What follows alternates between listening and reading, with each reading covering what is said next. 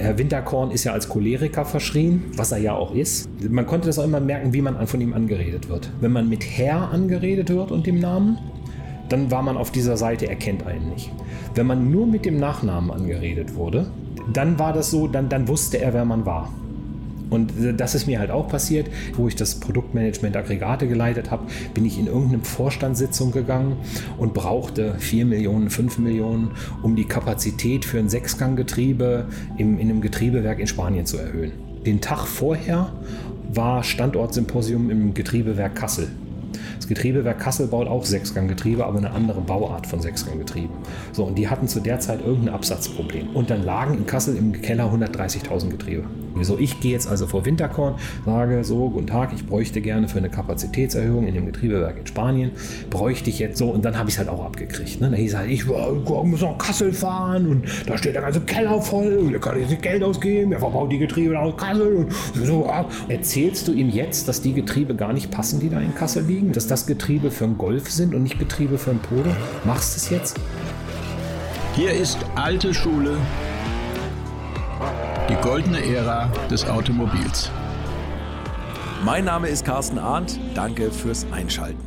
Ich finde, wir müssten mal wieder über VW reden. Und da habe ich einen ganz besonderen Gast gefunden, Oliver Schmidt.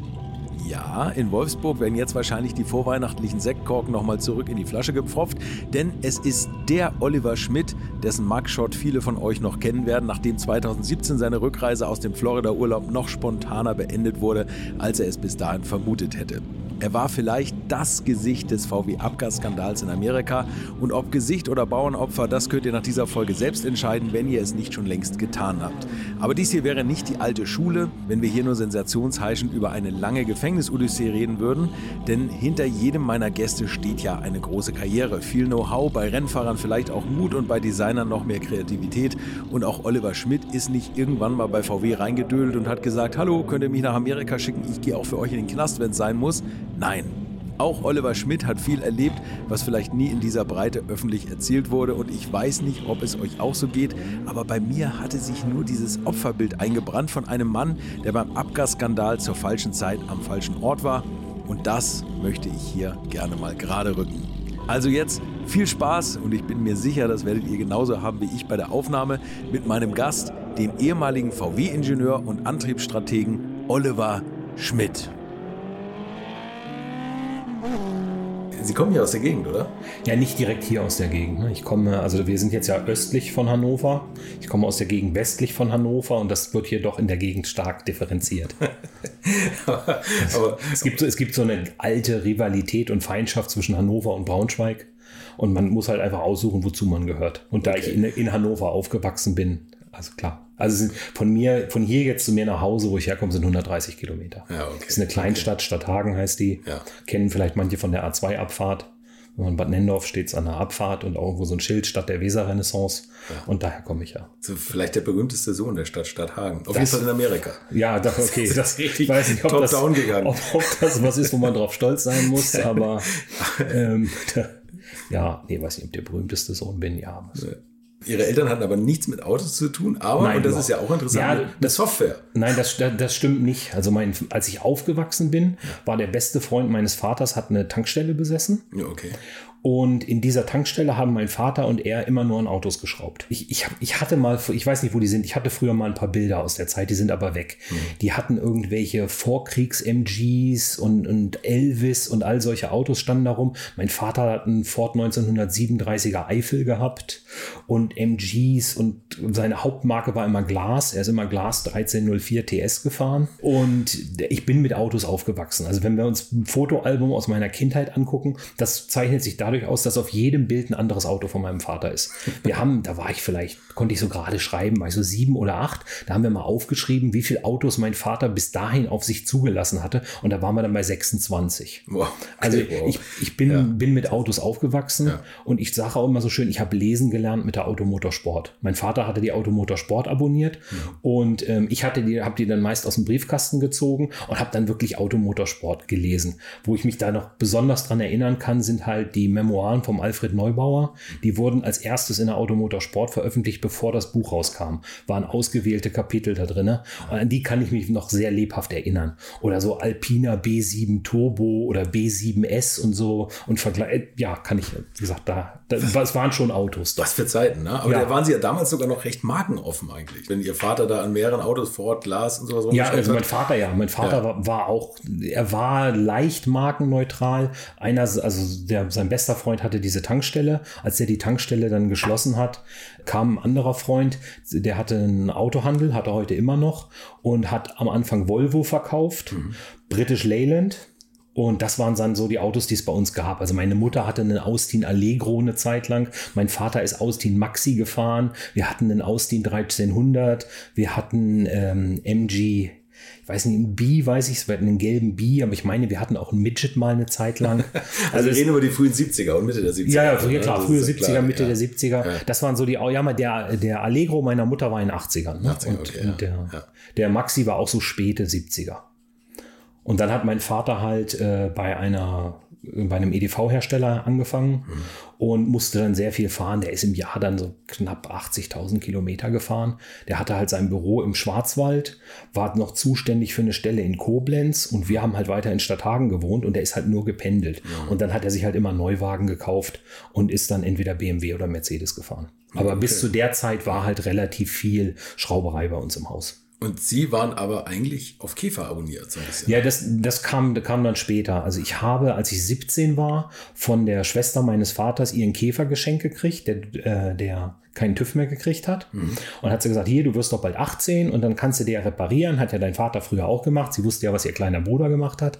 Kannst du dir dann ja reparieren und so. Kannst du dir abholen, den Käfer. Gut, dann haben wir uns bei dem Freund, dem Autohändler, die roten Nummern geliehen, sind halt zu der Schwester gefahren, 100 Kilometer, haben diesen Käfer abgeholt, fuhr noch gut, sind mit dem Käfer nach Hause gefahren und dann stand er erstmal in der Garage. So, jetzt stand ich da in so einer kleinen Garage, die man gerade kaum größer war als der Käfer. Und ich, was mussten jetzt tun, dass dieser Käfer durch den TÜV kommt? Was muss man da so machen? Und dann habe ich halt mehrere Freunde Freunde involviert. Ähm, einer hat eine Ausbildung bei einer VW Auto, bei einem VW Autohaus gemacht mhm. und der andere als Karosseriebauer bei einem Fahrzeugbauer bei einer Firma, die Chris Hahn gehört hat, den hatten sie auch schon mal interviewt. Ja, ja, ja, genau. H&S Fahrzeugbau in Stadthagen. Ja, okay. Da ähm, hat er eine Ausbildung gemacht. Mhm. Und die haben dann so gesagt, ja, pass auf. Und der Rahmenkopf von diesem Käfer, der ist komplett durchgerostet. Das macht keinen Sinn, dass du da was machst. Ja. Sie meinten dann, du kannst da dran Schweißen üben, leih dir irgendwo ein Schweißgerät. Mein Nachbar damals hatte ein Schweißgerät, das habe ich mir ab und zu geliehen. Hier hast du ein paar Tafeln Blech und fang einfach mal an und schweiß da drauf rum. Ist egal, wie es aussieht. Okay, das haben wir dann gemacht. Sondern war es halt so, es, die Zeit kam immer näher, dass ich 18 wurde und nun unbedingt ein Auto brauchte. Und da hat sich mein Vater dann an seine Schrauberjugend erinnert, hat gesagt, pass auf, wir machen das ganz einfach. Bei Käfern geht ja immer immer der Motor kaputt. Wir kaufen jetzt einen Käfer mit TÜV, aber mit Motorschaden. Und dann bauen wir hier zusammen den Motor um. Ja, okay, gut. Ja. Dann haben wir also äh, einen Käfer gefunden, der auch Motorschaden hatte, Hänger geliehen, hingefahren, Käfer geholt, dann zwei Käfer in der Einfahrt stehen gehabt. Und dann ist uns eingefallen, irgendwie, irgendwie war der kälteste Tag des Winters 86, 87 muss dazu sagen, ich habe im Januar Geburtstag und der kälteste Winter, Wintertag 86, 87 haben wir uns dann da in diese kleine Garage, die also wo Käfer mal gerade so reinpasste, hatte aber zwei Tore, eins vorne, eins hinten. Das hintere Tor haben wir etwas geöffnet und dann haben wir da den Käfermotor gewechselt. So, nun war seine aktive Schrauberzeit auch schon über zehn Jahre her. Wenn man das so im Fernsehen sieht oder so, gab es ja mal bei Wetten das, wo die in einer Minute 30 oder ja, so genau, einen Motor, ja. die haben wir nicht gebraucht. Wir haben schon den ganzen Tag dazu gebraucht. Aber das Auto lief hinterher und ich hatte, ja. hatte ein Auto mit acht Monaten TÜV, was wir irgendwie für 200 Mark gekauft hatten. Okay. Und dann so nach und nach habe ich dann halt alles von dem Käfer, den ich geschenkt gekriegt habe, was besser war, an den anderen Käfer umgebaut. Okay. So, und daher kam das mit VW und eine zweite Sache bekam noch dazu bei VW. Meine Mutter hat Lehrerinnen ausgebildet. Also meine Mutter war aktiv in der Lehrerinnenausbildung mhm. und hatte da eine Kollegin, die hier aus Gifhorn kam. Und ihr Mann war bei der Motoren, in der Motorenentwicklung bei VW. Okay. Früher war das noch so geteilt, da gab es eine Hauptabteilung Konstruktion, eine Hauptabteilung Versuch mhm. und er war halt in dieser Hauptabteilung Versuch und ist dann halt durch die ganze Welt gefahren, hat Autos erprobt und zu der Zeit konnte auch noch jeder Mitarbeiter jedes Auto mitnehmen. Das war so, bevor das Finanzamt sich dafür interessiert hat.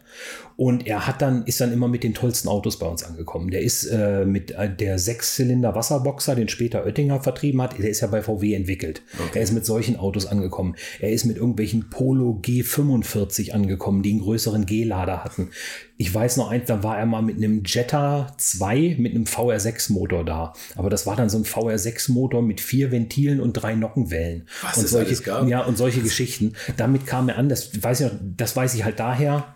Äh, mit dem Auto ist er liegen geblieben. Da ist er dann nicht angekommen bei uns und ich, wir mussten dann los ihn einsammeln. Und er kam halt immer mit solchen Autos an. Und das hat mich da ziemlich geprägt. Da, war, da gab es dann auch war das denn Mitte 89, ein Tag der offenen Tür hier in der FE in Wolfsburg.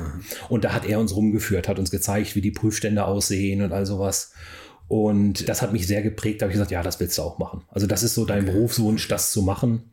Und wir saßen dann am Ende dieses Tages da äh, in der FE, saßen wir in einer der Kantinen in der FE. Die sind im Eingang 105. Dritte und vierte OG sind zwei Kantinen übereinander und in einer saßen wir und haben halt die traditionelle VW Currywurst gegessen. Und dann habe ich Die ja jetzt, glaube ich, vegan ist, oder? Ja, ich glaube Also nur- ich glaube das nur letzte, in- was Herbert Dies noch Ja, veranstaltet ich glaube aber nur in ein oder zwei Betriebsrestaurants. Ich denke nicht, dass er sich da insbesondere in Halle 54 durchgesetzt hat. ähm, und der ähm, saßen wir halt bei dieser Currywurst und habe ich so zu ihm gesagt, Mensch Bernd, das gefällt mir, hier komme ich wieder hin, hier essen wir noch mal zusammen Currywurst.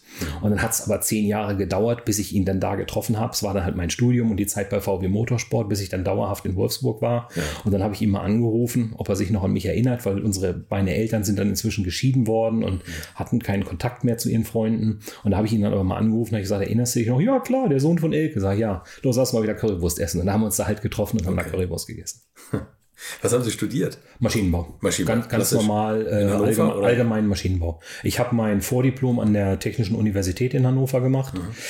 Sagen wir mal nicht ganz so erfolgreich, aber ich habe es gemacht. Also ich habe irgendwo so einen Zettel, wo das draufsteht. Ja. Hat aber sehr lange gedauert, ist auch vom Notendurchschnitt nicht besonders toll. Und dann habe ich mir halt überlegt, dass das vielleicht nicht das Richtige ist. Das hat ewig gedauert und mir fehlte immer der Bezug zur Praxis. Ähm, ich habe in meiner Zeit, als ich da studiert habe, als Mechaniker für einen Motorradfahrer gearbeitet. Das war so ein Gespannfahrer, der Sand- und Grasbahn gefahren ist. Okay. Und ähm, da, das war halt toll zu sehen, aber es war alles praktisch. Und was ich im Studium gehört habe, hat nichts mit dem zu tun gehabt, was ich da am, am Wochenende als Mechaniker machen musste. Das Einzige, was wir mal hatten, da hatten wir ein paar Risse in diesem Gespann. Das war ein geschweißtes Gespann. Da hatte ich dann mal was von Farbeindringverfahren zur Rissprüfung in Werkstoffkunde gehört. Und dann konnten wir solche Sprays kaufen und ich konnte das dann auch mal ausprobieren. Aber im Studium hat man es halt nie ausprobiert. So, also wie gesagt, mir fehlte der Bezug zur Praxis und dann hat mich ein Freund überzeugt, der äh, Elektrotechnik studiert hat, der das Vordiplom nicht geschafft hatte an der Uni, dann aber zur Fachhochschule gewechselt ist und da weiter studiert hat, hat gesagt, pass auf, guck dir mal die Fachhochschule an, bevor du irgendwas anderes machst und jetzt diese vier Jahre, die du da schon investiert hast, bevor du die wegschmeißt, guck dir das mal an und red mal mit denen, was die dir anrechnen, was du schon gemacht hast. Und dann bin ich zur Fachhochschule gegangen und habe meine Diplomarbeit da geschrieben in der Fachhochschule, lustigerweise auch für VW habe ich dann an, einem VR6-Zylinderkopf, haben wir unterschiedliche Werkstoffe für Sitzringe und Führungen untersucht. Okay. Und ähm, der Mitarbeiter von VW, der das da betreut hat, war dann später mal sogar mein Mitarbeiter. Ach, tatsächlich? Ja, also, also- die, die Rollen nochmal umgedreht. Ja, die, ja gut, das ist, weiß ich nicht, man, man muss ja nicht immer ähm, Nee, als Tyrann sich aufführen. Nee, Nein, also zu dem hatte ich ein sehr gutes Verhältnis. Das Einzige, wo wo ich ihn dann mal darauf angesprochen habe, es war wirklich bei der Diplomarbeit so, sie haben einen Zeitraum von x Monaten, die zu schreiben und wir haben dann Versuchsteile bestellt, VW-Serienteile und die sind dann eine Woche vor Enddatum angekommen, wo wir die Arbeit abgeben mussten. Und dann wurde es halt sehr hektisch. Das musste ich ihm dann halt öfter mal aufs Brot schmieren. Ne? immer wenn, wenn irgendwas Terminkritisches war, habe ich ihm dann immer gesagt, das machen wir jetzt aber nicht wie meine Diplomarbeit. Aber ansonsten war das schon ein ganz gutes Verhältnis. Okay. Und die erste Bewerbung eigentlich, das, die landete, also Sie, Sie haben sich, glaube ich, Ja, ich Sie haben, hab- Sie haben gesagt, die Note war nicht so toll. Nein, ich also die Diplomnote an der Fachhochschule war hinterher war eine 1,3 Ach so, okay, okay. und die war okay. Aber 96 war eine ganz schlechte Zeit, um sich als Maschinenbauingenieur zu bewerben. ah ja, okay. Und ich habe insgesamt, ich schätze mal so knapp 100 Bewerbungen geschrieben. Meine allererste Bewerbung habe ich an VW Motorsport in Hannover geschrieben. Ich kannte VW Motorsport durch einen Ferienjob, den ich mal hatte. Da ist jetzt war jemand, den ich da gut, jemand weibliches, den ich da gut kannte, war mit Klaus-Peter Rosorius befreundet. Okay. Dadurch habe ich von VW Motorsport gehört. Und dann war es so, ich jeder musste ja früher diesen blauen Windschutzscheibenaufkleber VW Motorsport in seinen Golf, Polo, sonstiges kleben und den konnte man da vor Ort kaufen. Also jeder, der irgendeinen leicht getunten Golf, Polo, sonst was hatte, ist nach Hannover gefahren, hat diesen Aufkleber gekauft und in sein Auto geklebt und da war ich halt auch ein paar Mal mit. Okay. Also ich habe VW Motorsport noch in dem alten Sitz in der Icarus Allee 34 kennengelernt. Mhm ähm, und da am Verkaufstresen gestanden. Dann danach, nach dem Umzug war ich mal da an dem Verkaufstresen. Dann hat VW Motorsport die letzten 20 Käfer Cabrio Karossen von Karmann gekriegt, mhm. die nicht mehr aufgebaut wurden. Hat dann diese Karossen irgendwann mal verkauft. Die hat, hat ein Bekannter von mir eine gekauft. Da war ich dann nochmal da. Also daher kannte okay. ich das und das war, war dann halt so, ich gesagt, ja, VW Motorsport, das willst du machen, das klingt gut. Ja. Dann habe ich mich da beworben und dann habe ich nie wieder was gehört. Nie, nie wieder was gehört von denen. Und irgendwann habe ich mir so überlegt, hm, du hast dich da beworben, da hast du dein Diplomzeugnis und ich schicke das mal hinterher. Und dann habe ich mein Diplomzeugnis hinterher geschickt, habe gesagt, hier, habe jetzt mein Diplomzeugnis hier. Und kurz danach hat sich dann auch jemand gemeldet, hat gesagt, ja, äh, VW Motorsport und so, aber wir machen hier keinen Motorsport, wir machen hier was anderes. Ob ich denn mal zu einem Vorstellungsgespräch vorbeikommen wollte. Sage ich, ja, okay, kann ich gerne machen. Und mein großer Vorteil war, dass ich mich beworben hatte mit meinem Notenspiegel und nicht mit dem Diplomzeugnis. Und im Fach CAD, was Konstruieren mit, damals mit Pro Engineer war, hatte ich eine 0,7, also beste Note, die es gab. Okay. Und VW hat zu der Zeit gerade auf Pro Engineer umgestellt in der Motorenentwicklung. Ja, okay. Das war halt Riesenschwein, was Argument ich da hatte. Sie, ja. ja, und dann bin ich halt hingefahren zu VW Motorsport, hatte mein erstes Vorstellungsgespräch da direkt vor Ort. Das war dann eigentlich so, ich bin mit dem Chef damals von der Truppe Truppe rumgelaufen, der hat mir so grob erzählt, was sie machen, dass sie halt für zukünftige Luxuslimousinen Motoren dort entwickeln. Und wir sind dann eigentlich nur so von einem Motormodell zum anderen Motormodell gelaufen. Der hat mich so gefragt, was ist denn das am Motor, was ist denn das am Motor? Das, das Dumme war halt, wir sind auch an ein paar wassergekühlten oder die meisten Motoren waren wassergekühlt. Da waren viele Sachen dran, die ich gar nicht kannte von meinen Käfern. Aber ich konnte dann meist sagen, was es ist. Ja. Und dann bin ich zum zweiten Vorstellungsgespräch eingeladen worden. Das war dann hier in Wolfsburg. Da war das Personalwesen. Moment, bei VW Motorsport das Bewerbungsgespräch, man geht an Motoren vorbei und lässt sich Teile erklären? Ja, der Chef hat, um halt zu wissen, was ich weiß. Ne? Ja, okay. Der, der, also, Chef wollte halt einfach wissen, wer, wer stellt sich da vor, was weiß der von Motoren. ich mich da nochmal. Ja, wir können vorher üben. Aber der Chef ist da jetzt nicht mehr. Er ist danach dann zu Wacker Baumaschinen gegangen und wo okay. er jetzt geblieben ist, weiß ich nicht. Bei Baumaschinen kennen wir, das ist der Schaufel. ja, genau. Nee, hier so, so, so, äh, aber Wacker war er, ne? Und also okay. Wacker Stampfer hauptsächlich. Also alles, was da motorbetrieben war, hat er dann gemacht. Macht die Personalabteilung da jetzt. Ja, ich, ich, weiß, ich weiß nicht, was er macht. Keine Ahnung. Sorry, ich wollte Sie nicht unterbrechen. Nee, ich stelle mir das gerade so lustig vor, wie er sagt, so, ja, nee, ist doch wirklich Medium, so. was ist das? Ja, genau. So, so, was ist denn eine Dampfmaschine? Ne? Das stellen wir uns mal ganz dumm. Also so ähnlich lief das dann. Ne? Okay, so dann so hier, ja. hat er mir halt irgendwelche Wasserleitungen, was ist denn das in der Wasserleitung? Und hat auf einen Ölkühler gezeigt, was okay, ist das? Und, okay, was, ja. und so weiter. Und so war dann halt die Sache, ja. ähm, was er mich da gefragt hat. Ja. Und dann halt so mit Einspritzanlagen, die hatte mein Käfer ja auch nicht, kannte ich ja auch nicht. Aber ich konnte mir jetzt dann meist zusammenreimen, was, das, er, was er Aber dies mit Kariat genauso gemacht hat. So, jetzt stellen wir uns mal ganz dumm. Zeile 10. ja, genau. Print. Print, Herbert Dies ist toll. Zeile 20, go to 10. Ja, genau. Ich, ich weiß nicht, ob das funktioniert. ja, schön. Okay. Richtig, eingestellt. Sie machen die Software. ja, genau. Sie machen die Software. Sie sind für die Over-Air-Updates zuständig. ähm, ja, gut. So, okay. So, jetzt. Beim zweiten Bewerbungsgespräch. Zweiten. Beim zweiten Bewerbungsgespräch ist dann was ungefähr ähnliches passiert da war es dann auch so, das war halt so, so ein, so so ein äh, wir wurden damals schon im Management eingestellt. VW Motorsport ist keine Volkswagen-Tochter gewesen. Volks mhm. Volkswagen Motorsport war ein eingetragener Verein zu der Zeit. Okay. Und ist nach dem Haustarifvertrag Automobil, glaube ich, bezahlt worden. Und für Ingenieure, das war überhaupt nicht vorgesehen, dass die da eingestellt wurden. Also hatte man ein Konstrukt gefunden, dass dort Ingenieure mit außertariflichen Verträgen eingestellt werden. Mhm. Außertarifliche Verträge bei VW werden vom Personalwesen Management gemacht. Okay. Das sind dann aber so Leute, die, die halt so Leute wie Herbert Dies eigentlich einstellen. Ja, also sowas, ne? Das sind so, und so, so, so einem Menschen saß ich dann gegenüber, mhm. so einem tausendfach geschulten Personalmenschen und ich habe mich da auch nicht groß drauf vorbereitet, war vielleicht dann auch ein Fehler saß ihm dann gegenüber und er sagte dann so zu mir, ja, Herr Schmidt, hm, und dann musste ich beschreiben, wie machen, würden Sie den so einen Versuch machen und was würden Sie denn da machen und so.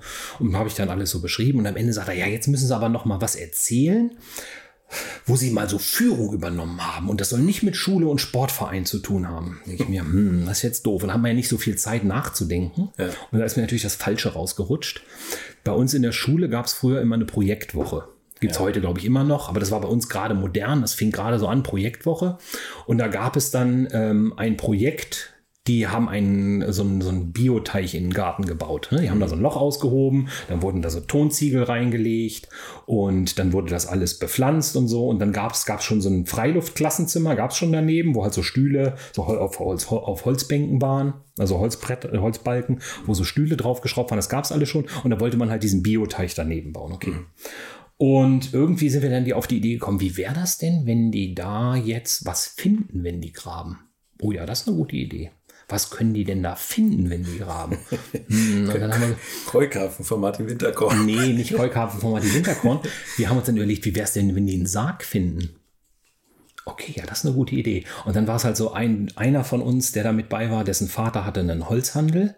Und so ein Holzhandel hat immer sein teures Holz in billigem Holz verpackt gekriegt. Der hatte Holz, was keiner haben wollte. Okay. Also sind wir zu ihm gefahren, haben große Holzbretter geholt und zugesägt, dass wir eine Kiste draus bauen konnten.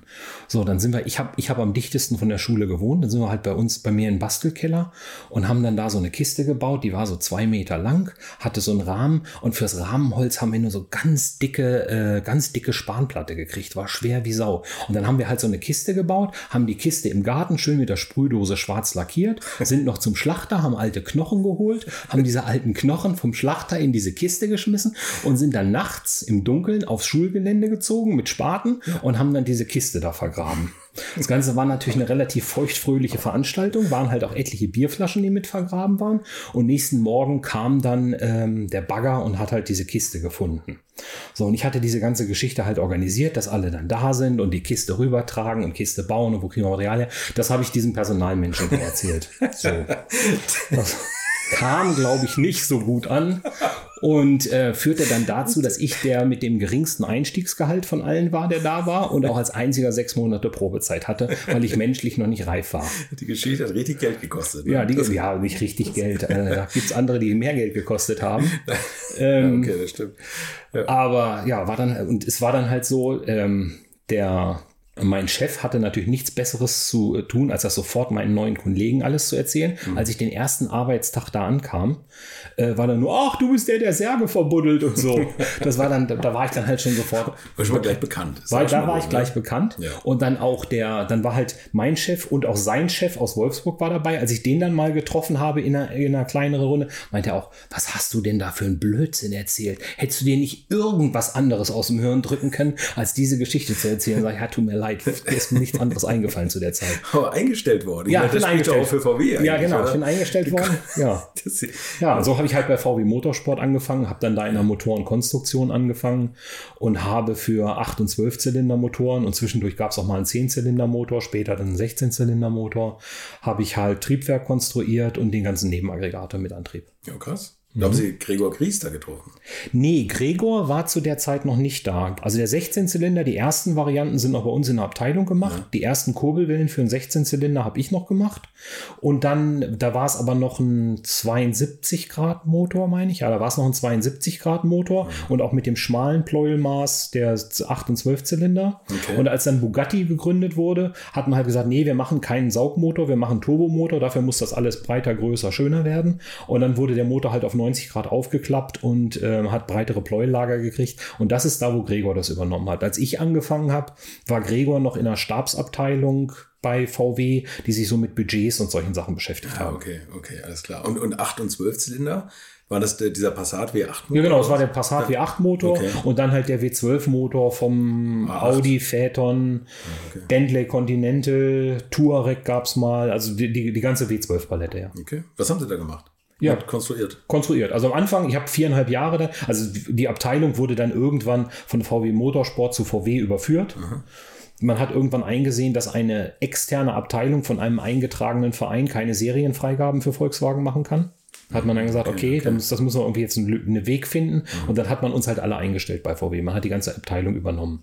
Und man hat dieses Konstrukt VW Motorsport dann immer noch für Neueinstellungen genutzt, dass man sehen konnte, ob die sich bewähren. Dann waren Leute immer so ein, zwei Jahre bei VW Motorsport beschäftigt und dann wurden sie zu VW übernommen. So wie es heute mit Ingenieuren bei der IAV läuft. Jemand fängt bei der IAV an, wenn er gut ist, wird er von VW übernommen. Genau so war das damals Ja, auch. okay. Das, ich finde, das klingt, also das, das habe ich glaube ich auch schon an anderer Stelle mal gesagt, es klingt immer so elitär, wenn irgendwas bei VW Motorsport entwickelt wird. Und ich meine, das war ja auch ein unheimlich erfolgreicher Laden. Umso weniger verstehe ich das, dass man den dicht gemacht hat. Also man muss ja keinen Motorsport betreiben, man kann ja sagen, Mensch, wir haben das bei unserer Motorsportabteilung für die Serie entwickelt. Ja, ne? also- also das, das ist ja eigentlich ein cooles, ein cooles Ich, weiß- ich, weiß, Finish ein cooles ich, frage, ich drehe die ne? Frage jetzt mal um. Was hat denn VW Motorsport Tolles gemacht? Ja, die ganzen Rallye-Siege, Paris. Ja, aber das ist ja alles so. danach gewesen. Und das Ja, ist ja alles gut, nach, da nicht ja mehr. alles Ja, gut, aber zu der Zeit, ich, haben sie ja also jetzt der, erst dicht gemacht. Ja, äh, der Jahr. Ralf Also, Arnecke das war- hat das ja beschrieben mit dieser sauren Gurkenzeit da. Genau da, da- war ich da. da also da. Ich war, ich genau, war die ja, ja. späten 90er und frühen 2000er da. Da hat sich ein Chef nach dem anderen hat die Klinke in die Hand gegeben. Gab es noch Formel 3 Motoren oder sowas? Da ne? gab es nicht mal mehr Formel 3 Motoren, da war Opel schon in der Formel 3 erfolgreich. Es lagen im Lager noch stapelweise unterschriebene Autogrammkarten von ehemaligen Formel 3 Fahrern. ähm, es gab einen Golf 3 Kitcar, es gab die TDI-Rennen in Spa und am Nürburgring. Und es wurde das Golf 4 Kitcar entwickelt. Es gab noch ein Polo Gruppe N. So, das war, war, die, die, war das Geschäftsfeld von VW Motorsport zu der Zeit. Der A59 wurde abgesägt. Der, der, der, der stand in der Empfangs, der stand da. Der Golf Das- 3 mit Golf dem 3 mit Rallye- dem- die Rallye-Version Ja, genau, der stand bei uns im Empfang. Äh, hinten in der Ecke standen die ganzen Bimotor-Scirocco's.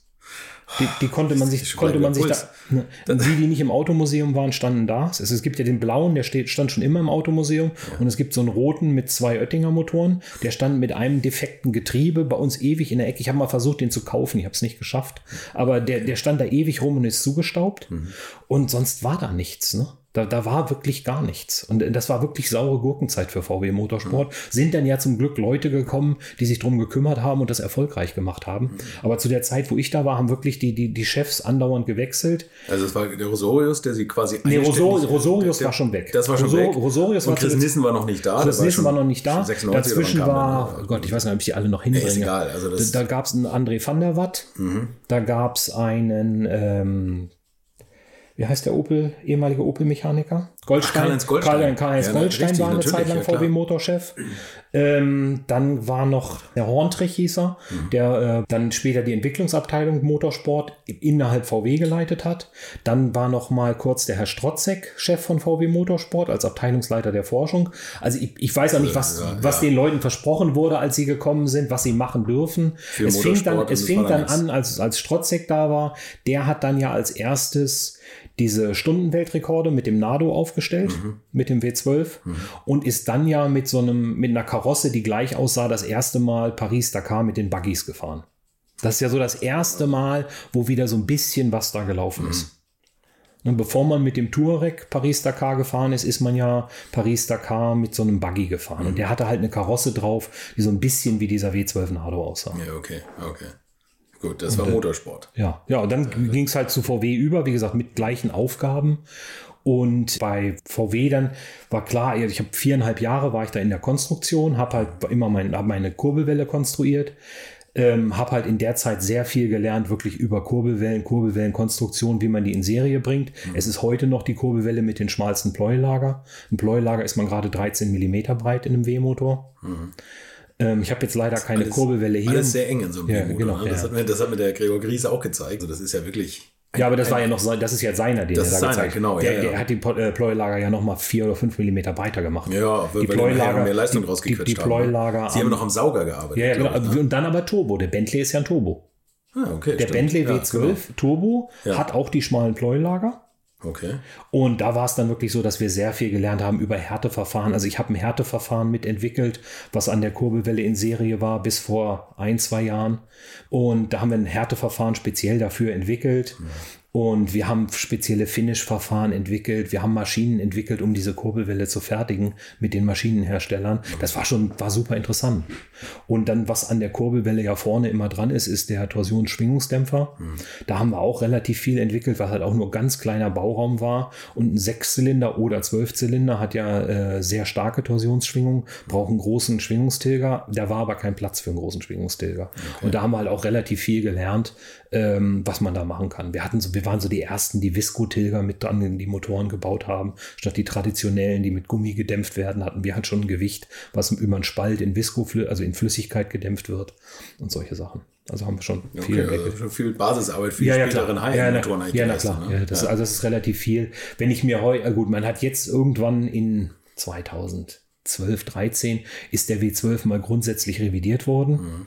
Man hat den Hubraum vergrößert auf die 6,3 Liter und ähm, hat dann dafür die, die Geometrie im, am Kurbeltrieb ein bisschen geändert. Also ein, so ein VR- und W-Motor hat ja, was sich nennt, eine Schränkung.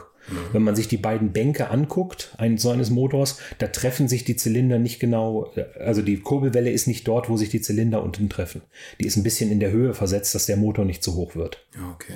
Und dieser Abstand in Millimeter nennt sich Schränkung. Mhm. Wie weit also die Kurbelwelle über den theoretischen Mittelpunkt der Zylinder nach oben gehoben ist. Okay. Das nennt sich Schränkung. Ja. Und diese Schränkung ist halt ein probates Maß, dass man der Motor nicht so hoch baut. Okay. Hat aber auch andere Nachteile. Durch so eine Schränkung bewegen sich die Kolben nicht gleich, gleichförmig.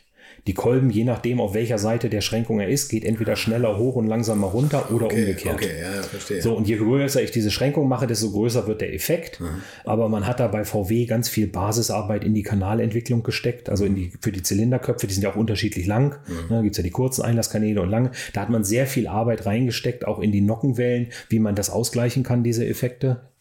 Und ähm, dann hat man jetzt halt da in dem Motor dann mal die Schränkung erhöht. Aber wenn ich mir die Pleuellager angucke, das sind immer noch die gleichen Pleuellager, wie wir sie damals eingebaut haben. Was für ein komplexer Motor, der ja eigentlich, ich, ich weiß gar nicht, dieses W ist das bei Werner Pirch im Kopf entstanden. Also ja, der, der ja, hat, man hat ja immer das Gefühl, der also hat ich, eine Idee gehabt, hat gesagt, ich, egal genau. was für ein konstruktiver Aufwand, ich, ich, will das jetzt so. Ja, ich war, ich war zu der Zeit war ich noch nicht dabei. Also ich ja. habe ja bei VW Motorsport angefangen, als die zweite Reihe Konzeptmotoren für W-Motoren gebaut wurden. Mhm. Und es gab zwei konkurrierende Teams. Es gab das Team in der Forschung unter der Leitung von dem Herrn Strotzek mhm. und es gab das Team in Hannover. Wir in Hannover haben einen Achtzylinder entwickelt, erstmal nur. Mhm. Und dann die Forschung hat den Zwölfzylinder entwickelt. Okay. okay. So, und es waren halt, ist das typische Ferdinand Pirch-Denkweise, zwei, zwei, zwei Geg ja. Teams gegeneinander arbeiten lassen. Und ähm, die einzige Vorgabe, die wir halt hatten, die uns halt oft im Gegensatz zur Forschung behindert hat, wir mussten komplett im Serienprozess arbeiten. Das heißt halt, wir mussten die Produktionsplanung mit an Bord nehmen, wir mussten für jedes Bauteil Toleranzanalysen machen, wir mussten komplette Vorderwagenarbeit machen, das heißt also wirklich mit allen Fachbereichen ringsum Kühler, abstimmen, wie passt der Mo Kühler, okay. Klimaanlage, okay. Elektro, wie passt das da alles rein, mhm. Scheibenwaschbehälter und was in so einem Vorderwagen alles drin ist. Das mussten wir komplett machen. Das war, ähm, da war die Forschung erstmal von ausgenommen. Mhm. Und da, das äh, war dann halt so, dass wir da diese Motoren gegeneinander gebaut haben. So der Ursprung des Motors, das hat mir später mal so ein, so ein Urgestein der VW-Konstruktion erzählt. Der ist ein ehemaliger Unterabteilungsleiter Konstruktion des VR6-Motors gewesen, war zu der Zeit schon in Vorruhestand, glaube ich, mhm. wurde aber wieder aktiviert, um den ersten Entwurf dieser W-Motoren am Zeichenbrett noch zu zeichnen. Das ist Hermann Deutsch. Und Hermann hat dann mal erzählt, wie das gelaufen ist. Es war also so, es ist dann ja der VR5, gab es ja mal von VW. Genau, ne? ja, es gab dann ne? VR6 und ja. VR5. Und irgendwann kriegt der Abteilungsleiter für die VR-Motoren, der Herr Dr. Metzner, kriegt einen Anruf und es wird gesagt, Herr Metzner, kommen Sie bitte mal zu Herrn Pirch ins Büro und bringen Sie eine Fünfzylinder-Kurbelwelle mit. Und Dr. Metzner, ihm ist das Herz in der Hose gerutscht, weil zu der Zeit der Fünfzylinder hat Riesenprobleme im Anlauf gehabt. Da ist alles kaputt gegangen, was am Sechszylinder nie kaputt gegangen ist. Aufgrund der anderen Schwingungen, die in so Es ist wirklich, alles ist ihm daran kaputt gegangen. ist alles abgeschüttet. Ja, und er dachte, oh nein, so ein Mist, jetzt muss ich da hoch und alles und so weiter. Und mh, hm, das ist aber nicht gut und so. Naja, gut, dann geht er halt hoch, nimmt eine 5, hat halt tausend Unterlagen mit, um sich zu rechtfertigen und was weiß ich. Geht halt mit dieser Fünfzylinder-Kurbelwelle wohl da hoch, legt diese Fünfzylinder-Kurbelwelle auf den Tisch und der Pirch guckt sich die Kurve, sagt nichts. Typische Pirch-Manier, guckt sich diese Kurbelwelle an, guckt sich an und sagt halt nichts die ganze Zeit. Und am Ende sagt er dann nur, das hält. Und dann alle, ja, was meinen Sie denn, das hält? Sagt er, ja, da müssen wir einen Zehnzylinder draus machen. Und ähm, ja, wie jetzt ein Zehnzylinder. Ja, da machen sie ein Pleuel und auf das Pleuel setzen sie noch ein Anlenkpleuel, mit dem sie dann einen zweiten Zylinder betätigen. Also die, seine eigentliche Konstruktionsidee war eine andere.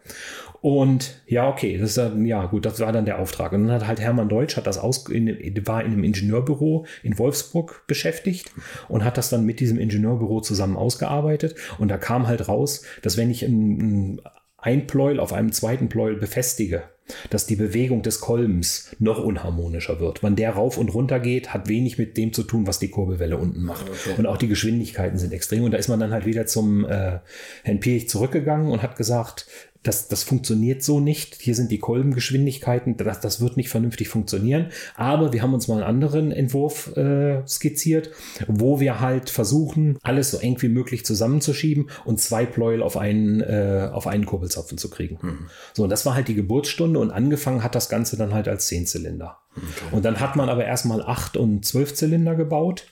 Und dann später ist dann halt das über unsere Abteilung, die über VW Motorsport, VW dann in Serie gegangen ist, ist das dann alles zur Serie gebracht worden, halt auch die Zwölfzylinder. So, das war, das war, also das ist die Geschichte, die mir erzählt wurde, wie dieser Motor mal entstanden ist. Es ist wirklich, also es ist wie vieles bei VW, ist eine Idee von Ferdinand Pirch gewesen und halt auch in, in wohl typischer Manier dass er halt äh, sich Teile hat zeigen lassen, nichts gesagt hat und dann nur gesagt, das hält. Und da macht er ein Anlenkpleuel dran und dann alle nur gesagt haben, ja, wir gehen. Und dann war es wohl sehr schwer, ihn zu überzeugen, das anders zu machen. das haben Vorstände öfter mal so an. Ja, aber das ist, ja, aber bei ihm war das halt, aber technischen Argumenten war er halt voll im Haufen. Also ich muss sagen, ich hatte mit ihm, ich hatte einmal ein Erlebnis mit ihm bei VW, das war auch, da habe ich gerade angefangen, war ich drei oder vier Wochen da und irgendwie endete ich dann in seinem Büro, weil da waren, waren Konstruktionsfehler in der Ölversorgung des Achtzylinders, deswegen hat er nicht gehalten. Ich habe den gefunden, musste ich vorstellen.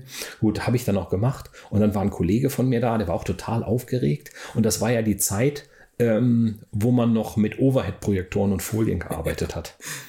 Und der, der Kollege hat dann halt was erklärt, ging um Ventiltrieb, hat was am Ventiltrieb erklärt und ähm, hat dann so Ventilerhebungskurven und Füllungsgrade und Alpha-Ks und sowas gezeigt, hat das an die Wand geworfen und hat dann halt an der Wand gestanden und erzählt. Und dann kamen halt Rückfragen und dann wollte er das in dem Diagramm zeigen, was das für Rückfragen waren. Er hat dann den Stift genommen und hat im Diagramm rumgemalt, hat aber vergessen, dass er an der Wand steht. Und damit ähm, hatte er dann halt da am, äh, an der Wand gemalt, hat er mit dem Edding schön an der Wand rumgemalt und es stand dann da und da war dann halt auch so, so ein typischer Pirch, der dann halt nur hinterher zu ihm sagte, machen Sie einen Termin bei meiner Sekretärin, wann Sie hier mit einem Eimer Farbe vorbeikommen können. Und dann war das gut, dann war das Thema durch. Das war sensationell, oder? Ja, er, war halt so er war halt so aufgeregt. Er hatte diesen Edding in der Hand, wo man ja eigentlich auf dem Overhead mit der Folie, auf der Folie rummalt, ja, wenn man Fragen kriegt. Aber er stand halt da vorne und hat was erklärt an, an, der, an, an der Wand, wo halt das Bild hingeworfen wurde. Ja. Das war ja auch bei diesen Overheads früher so schlimm. Man wurde ja immer geblendet und alles. Genau, und es genau. wurden ja halt Fragen gestellt. Und dann wurde irgendeine Frage, die er ganz, ganz in diesem Diagramm nur ganz kurz was ergänzen konnte, da war die Frage geklärt. Ja, hinterher war halt damit jede Frage geklärt von jeder nachfolgenden Folie. Und das stand fest an der Wand. Ja. Schön eigentlich. Ja. So, Sie, Sie waren einmal Abteilungsleiter dann, ne? Diese ja, das hat aber das hat eine ganze Zeit gedauert. Also bis zum Abteilungsleiter war noch, ein, war noch eine lange Reise. Okay. Äh, nach den viereinhalb Jahren Konstruktion bin ich erstmal Projektleiter geworden. War dann Projektleiter erst W8-Motor, mhm. aber dann hat man sich relativ schnell schon entschlossen, den W8 nicht weiter zu verfolgen. Da ist ja die, die erste Serie W8 war ja jetzt nicht so toll, wenn man sich die damaligen Vergleichstests durchliest. Mhm. Da ähm, gab es, also uns sind ganz kurz vor Serienanlauf Motoren mit Klopfschäden kaputt gegangen. Dann hat man sich eine Firma gesucht, die gesagt hat, nee, wir können das ganz toll applizieren, wir kriegen die Klopfschäden weg. Haben sie auch. Sie haben aber dabei leider auch 20 kW verloren.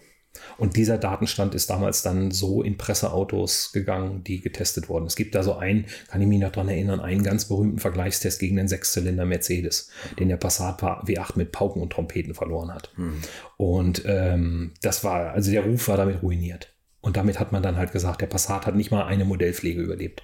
Es sind 15.000 Passat W8 gebaut worden, 7.500 in Europa, 7.500 in den USA. Mhm. Und das war's. Aber eigentlich ein cooles Auto. Vom Ja, Prinzip her so ein ja. Wolf im Schafspelz. Ja, Ja, hat, und dadurch, dass er halt die flache Kurbelwelle hat, klingt er ja auch super Ja, genau, aggressiv. genau, ne? Also das ja. ist, ist, schon, ist schon ein lustiges Auto. Wir hatten davon dann auch am Ende im Versuch Varianten bis 4,3 Liter hoch mit doppelter Ansaugung und so. Also das fuhr dann schon ordentlich. Ne? Wir hatten das, wir haben das schon weiterentwickelt, bis dann man dann halt beschlossen hat. Jedenfalls war ich dann Projektleiter und danach habe ich dann W12-Projekte übernommen. Und das erste, was ich gemacht habe, war, ich habe mich um den Aufbau der Bentley Continental Versuchsfahrzeuge gekümmert. Und es- wurde dann entschieden, jawohl, wir machen W12 Biturbo. Und ähm, in dem Entwicklungsvertrag zwischen Volkswagen und Bentley wurde halt gesagt, dass Volkswagen für den Aufbau der Versuchsfahrzeuge zuständig ist. Und unser Leiter der Motorenentwicklung hat das halt damals unterschrieben und hat wohl nicht so ganz genau aufgepasst, was er da unterschreibt. Und dann mussten wir diese Autos aufbauen. Und es fand sich halt keiner, der die Autos aufgebaut hat. Und ich hatte vorher als Konstrukteur schon zwei, dreimal die Verantwortung für so Prototypenmotor in Auto bringen. ne? Also wenn man ein neuer Motor war, wo irgendwas dran anders war und was umgebaut werden musste am Vorderwagen und Auto, habe ich das gemacht. Da gab es ein paar Autos, die ich, die ich mit aufgebaut hatte.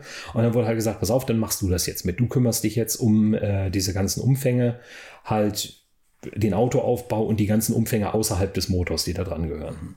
Gut, das habe ich dann gemacht. Dann habe ich mit einer Firma hier in Wolfsburg zehn Phaeton gebaut, die aussahen wie, wie Phaeton von außen, aber unten drunter Bentley Continental waren. Die haben es dann auch sogar als Phaeton R80 in diverse Autozeit äh, R60 in diverse Autozeitschriften gefunden, geschafft. Gibt es also etliche Artikel drüber über die Autos. Und ähm, damit wurde dann der Bentley erprobt. So, dann war ich da Projektleiter. Danach war ich dann Projektleiter für, für W12 generell. Dann gab es gab dann eine zweite Evolutionsstufe vom W12. Der erste hatte ja 420 PS, der zweite 450 und dann das Ausrollen dieser 450 PS Variante halt in Audi D3, in Phaeton und in Touareg. Diese 420 bis 450 PS, wie hat man die Leistung dazu gewonnen? Ähm, das, die ist hauptsächlich, also die ist durch Weiterentwicklung klar am Einspritzverfahren gefunden, aber das größte Teil davon war Reibleistung. Man hat dann detaillierte Reibanalysen gemacht und hat halt festgestellt, dadurch, dass dieser Motor so kompakt ist, komprimiert man immer, wenn so ein Kolben runtergeht, muss die Luft, die da drunter ist, ja irgendwo hin. Ja. Und die hatte halt nicht so viel Weg, wo sie hin konnte. Da hat man dann halt die Ausgleichsbohrung in den Zylindern verbessert. Am Anfang waren das nur gebohrte Löcher, später waren es vorgegossene Löcher mit so fein geschlichteten Salzkernen, die da drin lagen im Guss. Und das hat, das hat schon mal Leistung gebracht. Dann konnte man äh, den Öl, der Ölkreislauf wurde optimiert, dass halt eine kleinere Ölpumpe gef äh, gefahren wurde und damit sind 30 PS da 30 gefunden PS. worden. Ja. Wahnsinn, Genau. ne? Ja. Das war also das war, das war ein erstaunlicher Schritt damals, Ja. was wir da gemacht haben. Klar, die Einspritzung hat sich auch weiterentwickelt, aber es ist jetzt nicht so, dass man sagt, ja, wir machen mehr Hubraum oder größere Kanäle, größere Ventile. Sowas war da alles nicht bei. Es war also alles innerhalb der gegebenen Hardware oder grob im Rahmen der gegebenen Hardware und man hat dann halt Feinoptimierung gemacht. Aber eigentlich cool. Ich finde das so, wenn man, wenn man äh, sich bei VW bewirbt, denkt man ja immer, man macht kleine Vierzylinder oder vielleicht mal künftig auf lange Sicht gesehen Dreizylinder. Aber sie waren, man bewirbt sich bei VW und landet bei Achtzylinder, Ja. Zwölfzylinder, Ja, Sechzehnzylinder. da das war nur diesen High-End-Kram mit das- Bentley Continental aufbauen. Ja, das war toll. Also ich habe ich hab anderthalb Jahre lang bin ich wöchentlich zwischen Crew und Wolfsburg gependelt. Ja. Ne, Ich habe ich, ich es wirklich geschafft, auf dieser Kurzstrecke mir einen Vielfliegerstatus bei British Airways und KLM, die ich immer genutzt habe, zu erfliegen, weil ich wirklich permanent hin und her gependelt bin. das glaub das war super toll. Ich habe dann, wir haben dann, wenn man sich jetzt überlegt, man entwickelt einen Bentley Continental, da muss man ja auch mal Wettbewerbsfahrzeuge fahren. Ja, eben, was ist das? Rolls-Royce? Nee, Rolls-Royce war es gar nicht. Das Was waren dann äh, Ferrari Frontmotor, 12-Zylinder Ferrari Ja, okay, also Frontmotor. die GT ist die große. Ne, die Aston großen Martin. GTs, Aston Martin bin ich viel gefahren zu der Zeit. Ähm, dann hatten wir noch Mercedes, äh, wie heißt der denn? S, S, SL irgendwas? SLR? SL5, nee, nicht SLR, den gab es noch nicht. SL55 AMG oder irgendwie so ein Ding. kann sein, So, solche, also solche Autos in der, und dann ist halt, wenn man irgendwo hingefahren ist, ist man halt diese Autos gefahren. Ne? Das war schon schön, klar. Hat man, hat man die geliehen oder äh, von den Also ein paar hat, paar, hat, paar hat VW gekauft oder äh, Bentley gekauft und ein paar waren geliehen. Haben sie eigentlich so Konkurrenzautos zerrupft teilweise? Oder Ja, na klar, es gibt, es gibt, äh, gibt eine, das gibt es bei jeder Autofirma. Da gibt es auch gibt's ganze ähm, Industrien da drumherum. Fremdfahrzeuganalyse. Also es ist ein sehr lukratives Geschäft. ich. ähm, es gab es bei VW selber, dass, dass Fahrzeuge zerlegt werden. Dann gibt es, ähm, ich weiß nicht mehr, wie der heißt, einen Arbeitskreis im Rahmen des VDA, wo alle deutschen Hersteller das zusammen machen und die Teile dann auch austauschen. Also da, da wird äh, was zerlegt und dann geht das von einem Hersteller zum anderen und so weiter. Das gibt es auch. Ähm, dann gibt es Firmen, die das anbieten. Da können Sie als OEM hingehen und sagen, hier bitte mach mir mal eine Kostenanalyse für Fahrzeug X oder Motor Y. Mhm. Und dann gehen die da hin und zerlegen das und dann kriegt man eine detaillierte Kostenanalyse davon, ja. Da ist es dann wirklich so, also wir haben keine ich kann, oder machen wir was anderes, ich kann mich an keine Zerlegungsprojekte für Bentley Continental erinnern. Ja, okay, ich kann mich an eins erinnern, klein, ne? für den Fahrkomfort des Phaeton. Da gibt es einen Toyota Century. Das ist ja. ein Zwölfzylinder der, aus, der, der aus, nur in Japan läuft. Ne? Der nur in Japan ja. läuft. So ein Auto hatte Volkswagen gekauft. Mhm. Und das Auto wurde bis zum Erbrechen analysiert, weil das halt vom Fahrkomfort und von der Laufruhe und überhaupt vom, von Geräuschen und allem das beste Auto war, was auf dem Markt war. Aber ein 12 mit extrem wenig Leistung. Ja, ja. 220 oder 240 ich, ich weiß, nicht, also weiß ich nicht mehr die PS. So Mini-Leistung für, die, für den ja, Hubraum. Für, ne? ja, für den Hubraum. Und das war halt wirklich der Benchmark und wir haben auch zig Vergleichsfahrten mit dem Century gemacht und alles. Also da kann ich mich noch sehr gut dran erinnern. Okay. Das war, ich habe ja erzählt, ich war für diese Nebenaggregate zuständig, also mhm. Klimakompressor, Lichtmaschine, Lenkhilfpumpe und solche Sachen. Und dieser Century war halt, ähm, der hatte einen Hydrolüfter. Der hatte also einen Lüfter, mhm. der mit einer Flüssigkeit angetrieben wurde.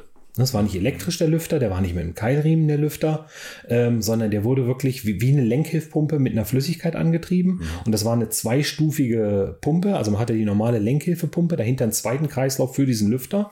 Und das war halt sensationell ruhig, dieser Lüfter. Mhm durch diese ganze Flüssigkeit war der extrem gedämpft in den Laufgeräuschen und alles. Und das wollte man auch unbedingt in den Phaeton bauen. Okay. Man hat dann am Ende davon abgelassen, aber der, dieser Hydrolüfter war Benchmark in Geräuschen. Deswegen hatte ich so viel damit zu tun, weil ich war der, der diese Pumpe hätte am Motor unterbringen müssen. Ich verstehe, machen Lüfter so einen Lärm? Also das klingt jetzt naiv, aber ist das so ein, so ein extrem? Also ja, stehen Sie doch mal neben einem Auto. Wenn ja, ja das stimmt wird. schon. Aber ich meine, drehen tut er sich ja sowieso. Ich dachte mal, das Geräusch kommt vielleicht dadurch, dass die Luft damit. Ja, nee, er war halt durch diese, durch dieses äh, Polster, durch die Flüssigkeit, war, war er halt so extrem gedämpft. Ja. Und ich, er hat auch nicht sehr hoch gedreht. Ich nehme an, durch die Antriebsleistung konnte er irgendwelche steileren Flügelwinkel oder ja, so okay, fahren. Okay, ja. Aber ich, ich, war halt derjenige, der diese Pumpe hätte unterbringen müssen. Und dadurch ähm, hatte ich damit zu tun. Nicht also, was, schwierig, von der, von, also mit den, mit den Leuten bei Bentley zu arbeiten, als VW-Mensch, irgendwie, wenn man da hinkommt. Also ich glaube, da stoßen ja, klar, ja, also, aufeinander, oder? Gerade Bentley damals. Also es, es, es, ähm,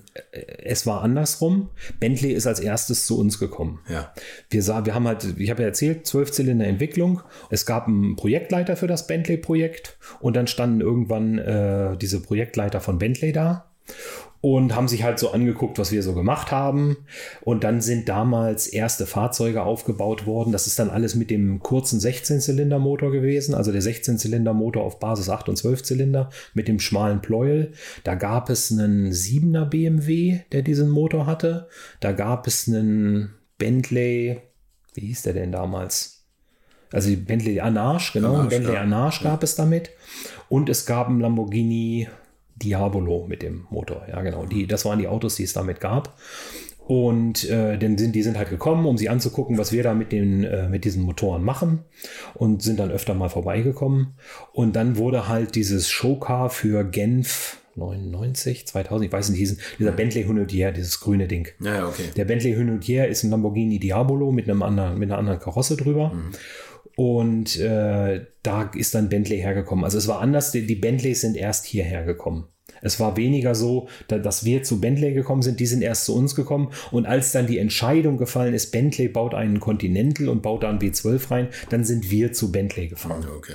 Aber vorher waren sie halt bei uns, um sie anzugucken. Es waren sicherlich andere Kollegen da. Es gibt da ja, gibt da ja Geschichten. Ähm, Dr. Hackenberg war ja Leiter der Entwicklung auch da, wie er da angekommen ist und sofort wohl an einem seiner ersten Tage äh, die Rückbank im Anarch hat komplett ändern lassen und den Tank, weil man viel zu hoch wohl da drin saß. Und solche Sachen gab es wohl auch, dass, dass man, aber da war ich nicht dabei, da kann ich nichts dazu sagen. Also das war, wir sind dann dahin gefahren, so ab 2000 also ab 2000 sind wir regelmäßig, 2000, 2001 sind wir regelmäßig zu Bentley gefahren. Okay. Und ich, ich habe privat eine relativ lustige Geschichte da mal gehabt mit Bentley. Ich habe einen Freund, mit dem bin ich früher immer zum Festival of Speed gefahren in Goodwood. Und wir beide sind halt, fahren so durch England und haben uns dann auch immer alle möglichen Automuseen dabei angeguckt. Waren in Bewley, waren im Rover Museum, ist das glaube ich dabei, Birmingham. Und alles Mögliche haben wir uns, waren äh, äh, in Donington in der Single-Seater Collection und so. Sind halt immer auch ein bisschen durch England gefahren mhm. und so weiter. So. Und irgendwann kommen wir halt da durch, äh, zwischen Manchester und Birmingham, fahren wir so eine Autobahn, lesen Crew Mensch, da ist doch Bentley, das haben wir doch gerade gekauft. Lass uns doch mal da anhalten. Oh ja, gute Idee. So, wir fahren also dann da von der Autobahn, gehen bei Bentley rein. Es ist so nachmittags 4 Uhr oder sowas oder, oder 3.30 Uhr oder sowas. Gehen, fahren halt zu Bentley und sind natürlich komplett im Urlaubsmodus, ne?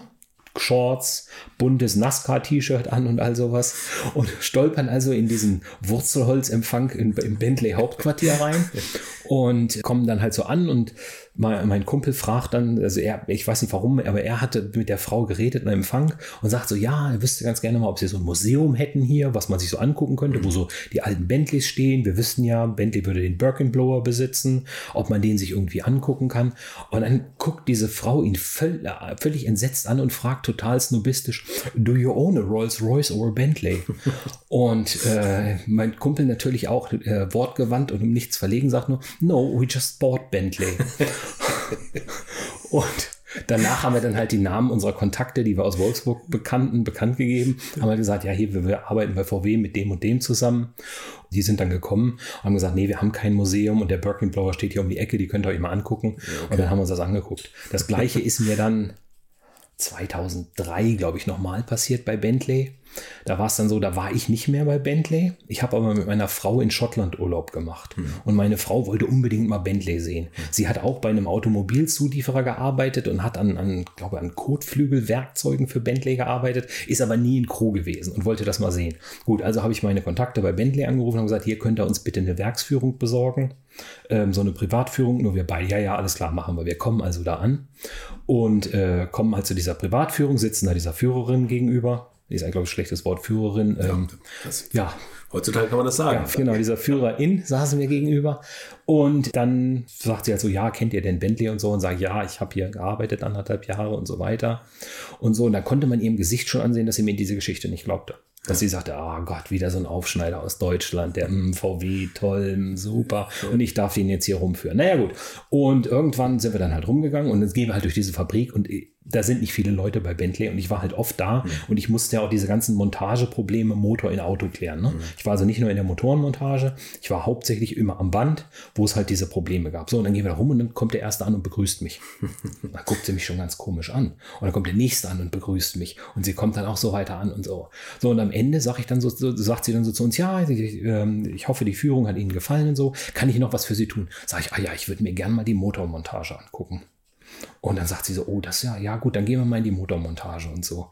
Und dann habe ich mich so hingestellt und gesagt, was können Sie denn so dazu erzählen und so. Dann fing sie halt an rumzustottern und dann kam der, der Abteilungsleiter von Bentley, der das für uns organisiert hat und bricht in schallendes Gelächter aus und sagt dann so zu ihr, sagt er, ja, hat, hat er dir jetzt wirklich das, dafür gesorgt, dass du ihm hier die Motorfertigung fertig zeigen musst? Der hat die mit aufgebaut, der kann sie dir besser erklären. Und dann war das auch mit der in Ordnung. Ja, okay. Und das also war schon, es war also teilweise wirklich so ein Kulturenclash, ne? das mhm. muss man wirklich sagen. Glaube ich. Das war also, dann ist so, eine der ersten Dinge, die VW, was, was VW sicherlich geholfen hat. Das Werk in Crew hat den Zweiten Weltkrieg relativ unbeschadet überstanden. Mhm. Eine Bombe ist da mal drauf gefallen, hat auch, äh, gab auch da ein paar Todesopfer.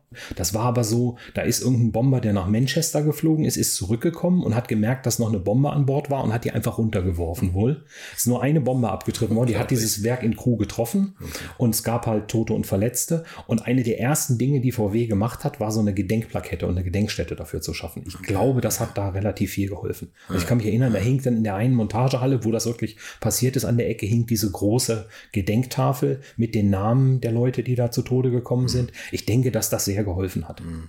Und dann kam eine ganz anschneidende Geschichte bei Ihnen, Projekt Moonraker, oder? Ja, genau. Ja. Wo es dann Richtung Amerika für Sie ging. Ja, genau. Da war, das war also, ich war vorher schon, ich muss äh, sagen, durch mein Hobby, Carrera-Bahn oder Slot Racing im Englischen, hatte ich relativ viel Kontakt schon zu Amerika. Ne? Weil das ist so, dass ah, okay. die meisten, meisten Autorennbahnen und so ist halt alles aus Amerika. Besonders wenn man schnell fahren will, kauft man sich Autos aus Amerika. Mhm. Dadurch hatte ich viel Kontakt da. Ich war im Urlaub auch schon mehrfach da.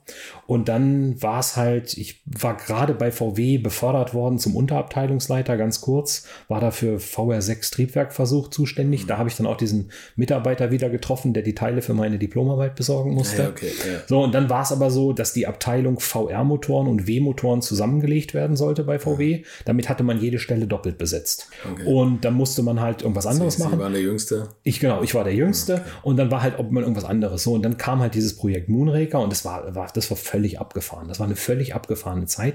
Dann mussten wir zu, da hat man eine Einladung gekriegt, musste bestätigen, dass man kommt und dann ist man in so einen großen Raum geführt worden. Dann kam einer auf die Bühne, hat erzählt, was VW muss sich ändern und Kulturwandel und was da alles passieren muss und so.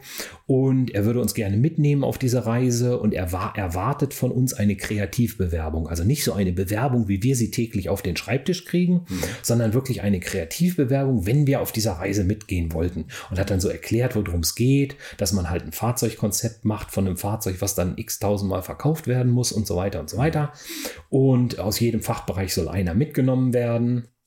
Also man, man wollte VW nach Amerika öffnen. Genau, sehen, ja, das, das da- war halt, wenn man sich die Geschichte von VW in Amerika anguckt, das ist ja so, so ein Auf und Ab, die Verkaufskurve. VW hatte 10% Marktanteil in Ende der 60er. Bei einem Markt von ungefähr 6 Millionen hat VW 600.000 Autos verkauft. Mhm. Das ging dann runter bis 93 auf 50.000 Autos. Da hat man Okay. den Markt fast aufgegeben. Ja. Und dann kam halt eine völlig gute Geschichte, guter Wechselkurs, der hat VW extrem geholfen hat. Mhm. Dann kamen diese Vakus-Design-Autos, Passat, Golf 4, Jetta 4 oder, also Bora hieß er ja hier. Boah, das war dann wieder Ja, so ein ja, genau. Das waren halt Autos, die da drüben völlig gut angekommen sind. Da- Das Design kam total gut an. Dann hat man den Beetle noch gemacht, hat in Detroit den Bully vorgestellt und hat ihn dann nicht gebracht. Und da fing dann an, die Kurve zu knicken, weil man hat nichts nachgebracht. Ne? Weil es, es kam, dann kamen Phaeton und, und Touareg und sowas, was kein Kunde da drüben verstanden hat. Ne? Man, Witzig eigentlich, ne? Gerade große Limousinen, die schwer sind. Oder ja, aber es, der SUVs. amerikanische Markt funktioniert ganz anders. Im amerikanischen Markt ist man Volumen oder Luxus. Nichts anderes. Es gibt keinen, es gibt keinen Hersteller, der den Spagat macht. Es ist, man ist Volumen oder Luxus. Also war zumindest, kann sein, es heute vielleicht Ja, ja, klar. Grenzbereich Nee, nee, aber, wenn man sich das anguckt, Toyota hat Lexus. Honda hat Acura. Nissan hat Infinity. Hyundai hat jetzt Genesis und so. Also die, die, Phaeton und Ding ist VW geblieben. Genau, und Phaeton, wie hieß auch VW da drüben. Und das, das geht halt nicht. Es kann nicht ein, das, die Leute kaufen entweder Volumen. Volumen oder Luxus. Wir haben da, wir haben dann da drüben ja, das ist jetzt ein Vorgriff, aber wir haben da drüben dann ja Marktstudien gemacht. Wir haben uns dann teilweise beim größten VW-Händler in Santa Monica morgens mit hingesetzt, wenn die Leute mit ihren Reklamationen und so ankamen und, und zum Service gekommen sind und so. So, und dann steht da einer, der weiß ich, wie viel Geld für so ein Phaeton ausgegeben hat in so, einer, in so einem Driveway zwischen lauter 19-jährigen Highschool-Girls in ihren Jettas. Ja. Der fühlt sich natürlich komplett Das deplatziert. war ja eh ein Problem. Anfang, anfänglich auch hier für VW eigentlich, Ja. ne? dass man diese das- Oberklasse-Kunden. Und das war, halt- war halt dann so das Problem. Aber gut, jetzt weiter Ja. dazu. Also Ja, okay. war, macht Kreativbewerbung und so weiter. Und ich habe dann immer versucht, da mehr, ich habe nichts rausgekriegt über dieses Projekt. Ich habe keinen gefunden, der davon was wusste. Das war dann schon ziemlich frustrierend. Gesagt, gut, Wer war das, der die Rede gehalten hat? War das ein das ist? Stefan Liske. Also kein Vorstand? Oder Nein, es war kein Vorstand. Stefan Liske äh, wurde äh, von, vom Herrn Pischitzrieder bei BMW abgeworben, um dieses Projekt zu machen. Okay, alles klar. Also Bernd Pischitzrieder war damals schon der Vorstand. Bernd Pischitzrieder war. Vorstandsvorsitzender, Ja. war, Zeit, war auch in Personalunion Markenchef VW Mhm. und hat dann halt den äh, von BMW jemanden abgeworben. Bei BMW gab es früher immer solche Projekte. Hatten sie ja gerade in ihrem Podcast. Da, diese Projekte gab es ja immer weiter. Mhm. Und da gab es auch so ein Projekt, Deep Blue hieß das. Und einer der Teilnehmer von Deep Blue oder der leitende Teilnehmer von Deep Blue ist dann halt zu VW gekommen. Ah, okay, alles klar. Also haben- ich werde das nächste Mal danach fragen. nach Ja, an Deep Blue. Einfach Ja. mal fragen. Die haben in, in, in Malibu im Haus von Rod Stewart gewohnt. Ja, Klingt gut. Ja. So, und das, das war das Projekt Deep Blue. Die haben so ein Coupé, ich weiß nicht mehr, wie das Ding heißt. Die haben so ein Coupé gemacht. So ein Offroad-Coupé, so ein grünes. Ja, doch, ja, ja, ich weiß. Der heißt äh, ähm, nicht Z1, sondern kann das, nee, D1 ist was anderes, glaube ich, von VW, aber ich meine auch, der hat auch so einen Namen. Das, das, da habe ich mit. Ich meine, irgendwas mit drei hat der als Name. ja, da habe ich doch mit Hamler Guy drüber gesprochen, glaube ich. Ja? Ja, ich glaube kurz, aber Das, das ist, also, das, das, fest, das ja. ist ein Auto, das ist halt, bei dem Auto wurden halt auch traditionelle Pfade verlassen. Das Mhm. ist das erste Mal, wo ein Modell mit einer Portalfräse gefräst wurde. Wo halt nicht, wo halt nicht Moduleure da, sondern das war das erste Mal, wo man wirklich wohl von ähm, von Alias die äh, Modellierung am, am äh, Rechner auf eine Portalfräse gegangen ist und dann wohl gefräst hat. Also da ist wohl Okay, nicht so viel okay. Ton verwendet worden. Okay. Und das also war wohl. Ulrich Betz hätte ich danach fragen sollen wahrscheinlich. Ich weiß nicht, ob der noch da war. Das muss irgendwie. Ja, der hat ja diese BMW Technik GmbH das muss gegründet. irgendwie späte 90er gewesen sein. Und Z1 hat damit verantwortet. Doch, doch, das muss. Ja, obwohl, nee, späte 90er. Späte Ja, 90er jetzt- muss dieses Projekt geben. Es gibt ein Buch weiter. darüber. Es gibt Okay, ein ja. Buch über das Projekt Deep Blue. Ich habe es aber auch nicht. Also erforsche ich mal nach. Ja. Ähm, jedenfalls, also der einer von den leitenden Mitarbeitern von dem, äh, von dem Projekt Deep Blue ist dann zu VW gekommen, hat bei VW dieses Projekt Moonraker initiiert, wo es halt wirklich darum ging, VW muss den amerikanischen Markt besser verstehen und wie kann VW da wieder Volum- Volumenmodelle etablieren, außerhalb der vorhandenen Modelle. Okay. So, und dann Kreativbewerbung. Und dann war es halt so kreativ, Gott, was machst du denn da? Moonraker, naja, musste ja eine Rakete bauen. Ne? Das kommt ja jeder sofort erstmal drauf. Moonraker musste eine Rakete bauen. Und dann irgendwie habe ich rausgekriegt, dass Moonraker der Originalname des Apollo-Programms war. Und daher kam der Name. Es hat nichts mit James Bond zu tun. Okay. Das Apollo-Programm hieß wohl am, Be am Anfang Moonraker. Und dann hat man es aber irgendwie umbenannt auf Apollo. So, also habe ich überlegt, okay, na, Rakete trotzdem, nee, machst du nicht. Und dann, ähm, die Idee kam dann letztendlich von meiner Frau. Sie sagt so, pass mal auf, hier bei uns im Haus stehen tausende von diesen Rennbahnautos rum. Das ist dein großes Hobby, Rennbahnautos mach doch was mit einer Rennbahn. So, ja, was soll ich denn mit einer Rennbahn machen? Sagt sie, ja, wie, wie macht man denn eine Bewerbung? Man macht Unterlagen da rein und heftet die Unterlagen alle schön in eine Mappe und dann gibt man diese Mappe ab. Aber nun bau doch da was mit einer Rennbahn. Gut, dann habe ich eine Rennbahn gebaut, habe dann halt, ähm, was man so an Zeugnissen und so dabei liegt oder ich habe dann halt Bilder, hier, was sie erzählt hat, diese Phaeton mit dem äh, Bentley-Motor, da hatte ich Bilder von, ähm, von mir selber, wie ich an Käfern schraube, wie ich, wie ich nachts in der Garage sitze, an Käfern schraube und so. Solche Bilder, das habe ich dann alles ähm, auf so Billboards geklebt. Ich habe also kleine Holztäfelchen gesägt, die Bilder ausgedruckt und habe dann diese Bilder auf diese Holztäfelchen geklebt und habe die an eine Autorennbahn, die dann da so fahren konnte, ähm, an die Seite geklebt, sodass man meinen Lebenslauf anhand dieser Billboards nachvollziehen konnte. Das fing halt dann an mit, mit Grundschulzeug, das habe ich mal spaßeshalber hingemacht, dann Orientierungsstufe, Abitur, Diplom und dann halt weiter, was ich so im Berufsleben gemacht habe. Und das Ende dieser Rennstrecke war halt dann auch, wie bei Deep Blue, eine Villa in Malibu am Strand. Okay. So, und das war meine Bewerbung. So, jetzt war diese Bewerbung aber zweimal einen Meter groß. Und dann muss man jetzt diese Bewerbung abgeben. Also habe ich wirklich gut, dann fährst du da zu dem ins Büro. Und das war dann, ich bin da aber morgens um sieben oder so schon in sein Büro gefahren. Er war noch nicht da. Das Büro war ganz klein, was der hatte. Das war gar nicht groß. Das ist hier in diesen ehemaligen Hochhäusern in Wolfsburg. Wolfsburg, äh, VW hat hier so eine Hochhaussiedlung. Und das sind so kleine Dreizimmerwohnungen, die alle zu Büros umgebaut sind. Okay. So, und früher in den, das ist so 50er, 60er Jahre gebaut, da waren die Zimmer nicht groß. Die waren vielleicht 10 Quadratmeter oder 12 Quadratmeter. So, das war sein Büro. Da stand halt ein riesen Schreibtisch drin, ein kleiner Besprechungstisch und dann war dieser Raum eigentlich schon voll. Also habe ich alles so ein bisschen beiseite geschoben und habe da diese Autorennbahn zwischengestellt und mich hat keiner gesehen morgens und dann bin ich wieder raus. So, das war meine Bewerbung, die ich dafür abgegeben habe. So, auf Basis dieser Bewerbung wurde ich dann dafür genommen und bin dann halt für 18 Monate in diesem Projekt Moonraker gewesen. Okay, wow. Und das heißt, wir sind nach Amerika Ja, gegangen? er- erstmal waren wir in Deutschland. Wir Ja. waren erst in Berlin. Das nannte sich Onboarding. Das war vier Wochen lang. Und haben dann da halt so Grundlagen über den amerikanischen Markt beigekriegt. Da alle Teammitglieder haben sich kennengelernt. Es waren 23 Teammitglieder. Haben sich da alle kennengelernt. Teilweise Amerikaner, teilweise, also hauptsächlich Deutsche, aber auch, ich glaube, sechs Amerikaner waren dabei. Haben Vorträge gekriegt von Leuten, wa- was VW gemacht hat, was da schon alles passiert ist und so weiter. Das waren vier Wochen. Dann die nächsten vier Wochen hieß Trendtrip. Da sind wir in 24 Tagen durch 24 Städte in den USA gefahren. Mit allen möglichen Verkehrsmitteln, die es gibt. Also Greyhound-Bus, Flugzeug, ähm, Autos, Pickup-Trucks, was halt da ist, sind wir, wir sind mit quer durch die USA gefahren. Danach sind wir dann noch mal kurz nach Deutschland und dann sind wir in die USA gezogen. So, wir, wir wollten auch in Malibu in so einer Villa am Strand wohnen und der Vermieter der Villa, die wir eigentlich da haben wollten, hat dann, ist dann im letzten Moment abgesprungen. Seine Frau hatte Bedenken, wenn da jetzt so eine Horde von 23 Leuten in diese Villa einzieht, wie denn diese Villa nach 18 Monaten aussehen möge. Und dann ist halt diese erste geplatzt und dann haben wir erstmal eine Zeit lang in Hollywood in Apartments gewohnt. Ist jetzt, man kann auch schlechter wohnen. Also das, was war gerade schon, sagen, also also ich habe direkt zwischen äh, Hollywood äh, Boulevard und Sunset Boulevard an, an, auf der Vine Street gewohnt. Das war schon okay. ähm, und dann haben wir letztendlich auch so eine Villa gefunden. Wir haben dann wirklich direkt über Zuma Beach in Malibu so eine riesen Villa gehabt. Alle gar nicht. 23 zusammen? Nee, dann äh, von den 23 waren acht ohne Familie da, der Rest war mit Familie da. Ja, okay. Und die mit Familie haben dann in so einer Apartmentsiedlung auf der anderen Seite der Malibu Canyons gewohnt. Die Waren Sie mit Ihrer Frau da? oder? Nein, ich war alleine Freundin? da. Also ich, alleine, ich, okay. ich, war, ich war damals alleine da. Ich habe halt mit in diesem Haus gewohnt.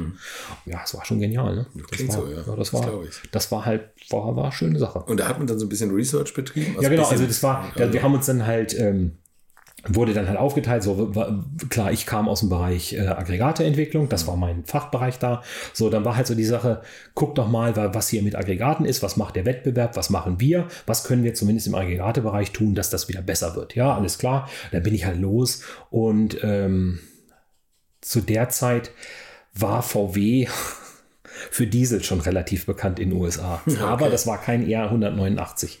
Möchte ich hier nochmal betonen, war ein ER 188 mit Verteiler-Einspritzpumpe. Und ähm, diese Diesel waren, waren relativ beliebt, insbesondere bei so einer alternativen Szene, die die alle mit Biodiesel gefahren sind. Ah, okay. Da gab es halt äh, ganz berühmte Leute, die halt äh, Biodieselautos gefahren sind. Halt auch berühmte Schauspieler und berühmte Sänger und sowas. Die sind dann alle solche Autos mit Biodiesel gefahren. Und dadurch, dass VW so viele hatte, fiel es mir sehr leicht, in diese ganze Szene mit einzutauchen. Ich war dann Mitglied der Southern California Biodiesel User Group. Die hatten überall in Kalifornien so Anhänger aufgestellt mit einem Zahlenschloss. Da konnte man dann rein. Da drin stand dann Biodiesel in Fässern. Den konnte man abtanken in sein Auto, musste dann artig ein Buch aufschreiben. Es wurde dann hinterher abgerechnet. Ich hatte bei uns am Haus unsere eigene Biodiesel-Tankstelle. Hatte ich so vier 55 Gallonen Fässer drin und eine elektrische Pumpe mit Solarantrieb. Und da konnte ich dann halt die Dieselautos, die wir hatten, tanken. Hat natürlich für großes Entsetzen hier in Wolfsburg gesorgt, dass ich einen V10 TDI Touareg mit irgendeinem Walnussöl fahre. Das kam nicht so gut an. Ähm, bin ich irgendwie auch mal aus dem Büro rausgeflogen, glaube ich, ähm, für die Aktion. Aber das, so, so habe ich das halt gemacht und dann, ähm, es gibt auch einen Film, den wir in der Zeit gedreht haben, war so ein Student von einer, einer der, Uni- nicht UCLA, USC, glaube ich. Ja, State of California Univer- University. Der hat einen Film gedreht, da spiele ich auch mit, der äh, gibt es da drüber. Jedenfalls, und da habe ich halt viel Biodiesel, damit habe ich angefangen. Dann gab es hier in Wolfsburg einen Vorstandswechsel. Dann ist Dr. Bernhard gekommen und hat die Marke Volkswagen übernommen. Und ist dann zu uns in die USA gekommen und hat gesagt, so, pass auf, ich höre mir das mal an, was ihr alles macht. Dr. Bernhard kam von Mercedes. ne? Dr. Ber Dr. Werner kam von Mercedes oder damals Daimler, weiß ich gar Ja, nicht. Chrysler, und ähm, kam halt da an und äh, hat gesagt, ja, alles klar, ich komme vorbei, hör mir das mal alles an. Eine der Sachen, die wir rausgefunden hatten im, im Bereich der Marktforschung, war halt, dass andere Hersteller von VW diese Tuner-Szene übernommen haben. Ne? Also es gab früher, also so die ersten GTIs in den USA gab, waren da alle, alle nach verrückt. VW hatte in den USA zu der Zeit ein sehr weibliches Image. Also ich will jetzt nicht sagen, nur Frauen haben Autos VW gekauft, aber sie hatten ein sehr weibliches Image. Okay, den, okay. hatten den größten Anteil von weiblichen Kunden. Und es war zu der, das war zu der Zeit halt so, dass männliche Designs sich an alle Geschlechter verkauft haben. Es gibt Autos, die das ganz klar beweisen. Hier so, wie heißt das Auto denn in Deutschland? Drüben heißt der Dodge Magnum. Den gab es hier nicht. Das, das ist, äh, ist, ist so ein Kombi. So ein Kombi mit so ganz kleinen Scheiben von, von Dodge. Ja, so ein Dodge Charger oder Ja, Challenger. genau, ja, genau. Das ist ein Charger, aber als Kombi. Als Kombi, okay. Oder, also Chrysler 300 hieß der hier, genau. Ja, genau. Chrysler Chrysler 300, 300M. da gab es eine 300M ist Dodge-Variante von in den USA ja, okay. und da gab es ein Kombi. Gab es in Deutschland auch. Es gab, glaube ich, ein 300C Kombi hier. Und Ja, dieses ja, Auto, dieses Auto ist, äh, wenn man jetzt einen Designer fragt, extrem maskulines Design, wird von allen gekauft. Also ein Bauklotz Ja, Jeep, extrem maskulines Design wird von allen gekauft. Hammer wird von allen gekauft. Also, es ist, also eins der, der Sachen, die meine Kollegen, die Designer da halt rausgefunden haben und Marketingleute war halt, Design, was Frauen anspricht, schließt Männer als Käufer aus. Das war so. So, und jetzt die Frage, wie kriegt man das zurück? Und ich dachte immer, das wäre andersrum, dass Frauen die Männer mitreißen. Also dass, dass, Nee, nee, ist dass. Frauen mögen das dann so. Ja, das war- war- also es war damals so, ein- gilt das auch nur für Nachtclubs oder für Diskos. Ich, weiß keine Ahnung. ähm, ja. Ich könnte dir auch was erzählen zu, zwischen, ja. was ist zwischen Sunset ja. und Wein passiert raus. Nein, ähm, der hat nichts mit Autos zu tun. Und ähm, ich meine jetzt übrigens nicht Nachtclub im Sinne von Puff, sorry, das war jetzt falsch. Nee, nee, nee, aber nee, ich Nachtclub. weiß, dass Disco-Betreiber Ja. sagen, wir müssen die Frauen kriegen, dann Ja, kommen klar, die Männer automatisch ja, ja, aber es ist ja, genau, klar, das genau, beim, das beim war so. Auto ist es vielleicht ein bisschen Das, albern, das, das, war, ist, ich habe ne? ja erzählt, ich habe da in Hollywood eine Zeit lang gewohnt Ja. und die besten Nachtclubs zu der Zeit waren wirklich in der ganzen Gegend da. Also jetzt äh, Nachtclubs im, im Sinne von, von Discos oder wie wir es hier nennen würden. Ja. Ähm, die waren da und das war mit, mit vorher anmelden und Warteliste und Türsteher und, und sonst was genau, alles.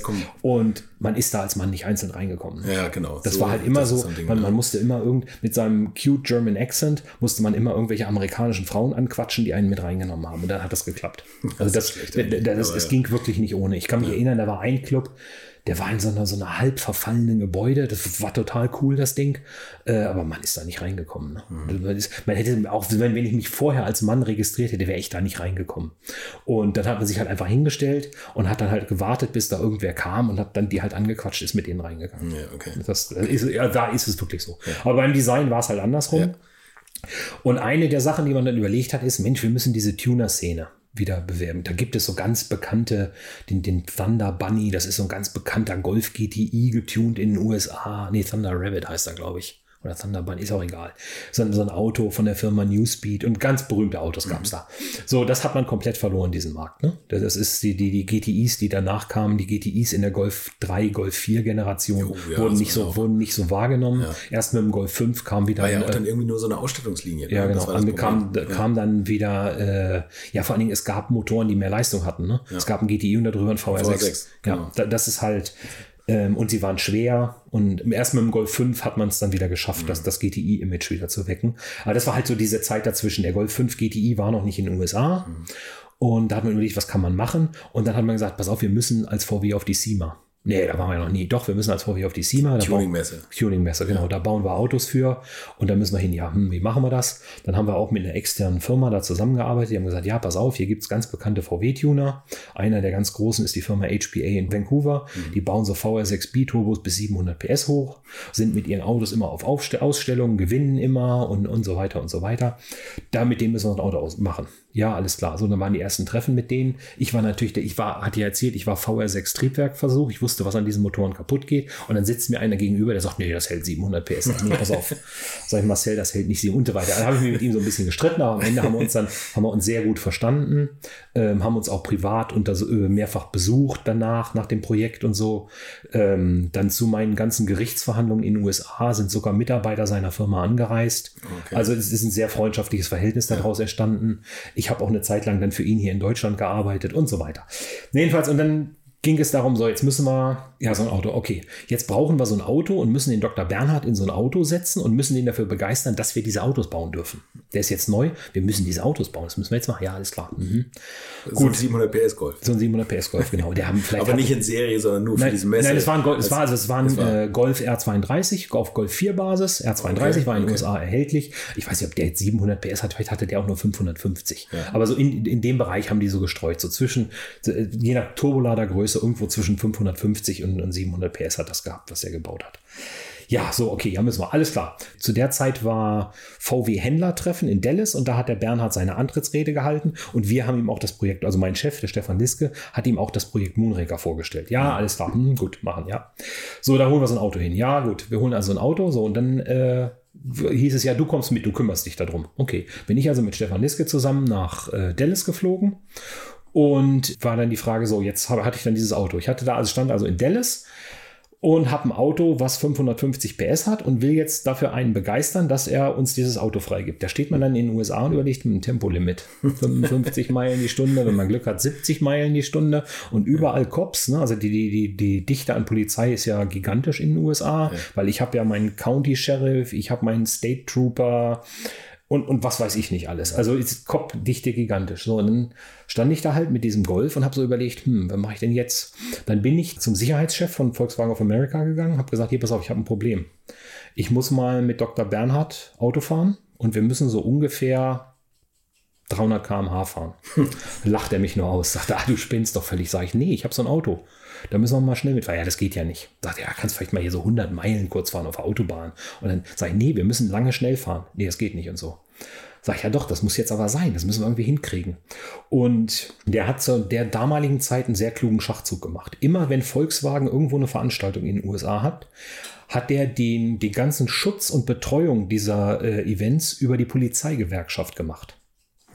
Die Polizeigewerkschaft hat dann halt Polizisten, die entweder gerade im Ruhestand waren oder die gerade nicht auf Schicht waren, also auf Duty waren, hat die dann geholt und die haben diese VW-Events bewacht und beschützt und sich drum gekümmert. Okay. So, und diese Diskussion, die ich da halt äh, hatte mit dem äh, Chef, der, die hat einer mitgekriegt, also die, der, der Einsatzleiter von, von dieser Polizeigewerkschaft, der da war. Der hat das mitgekriegt.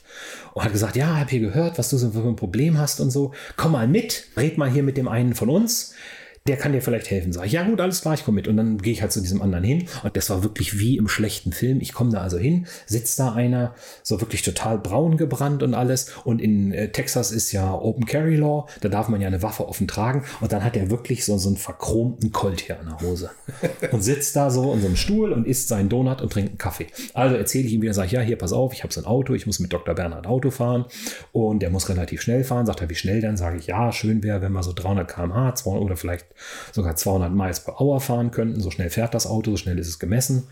Sagt er, ja, das ist aber ein Problem. Hast du schon mal Texas Speedway geguckt? Da habe ich gesagt, ja, da komme ich ja nicht rauf. Ich muss morgen früh fahren. Sag ich, da brauche ich jetzt nicht mehr anfragen. Das ist jetzt ein bisschen kurz. Ja, er recht, da hast du recht. Und das ist ja auch nur ein Oval.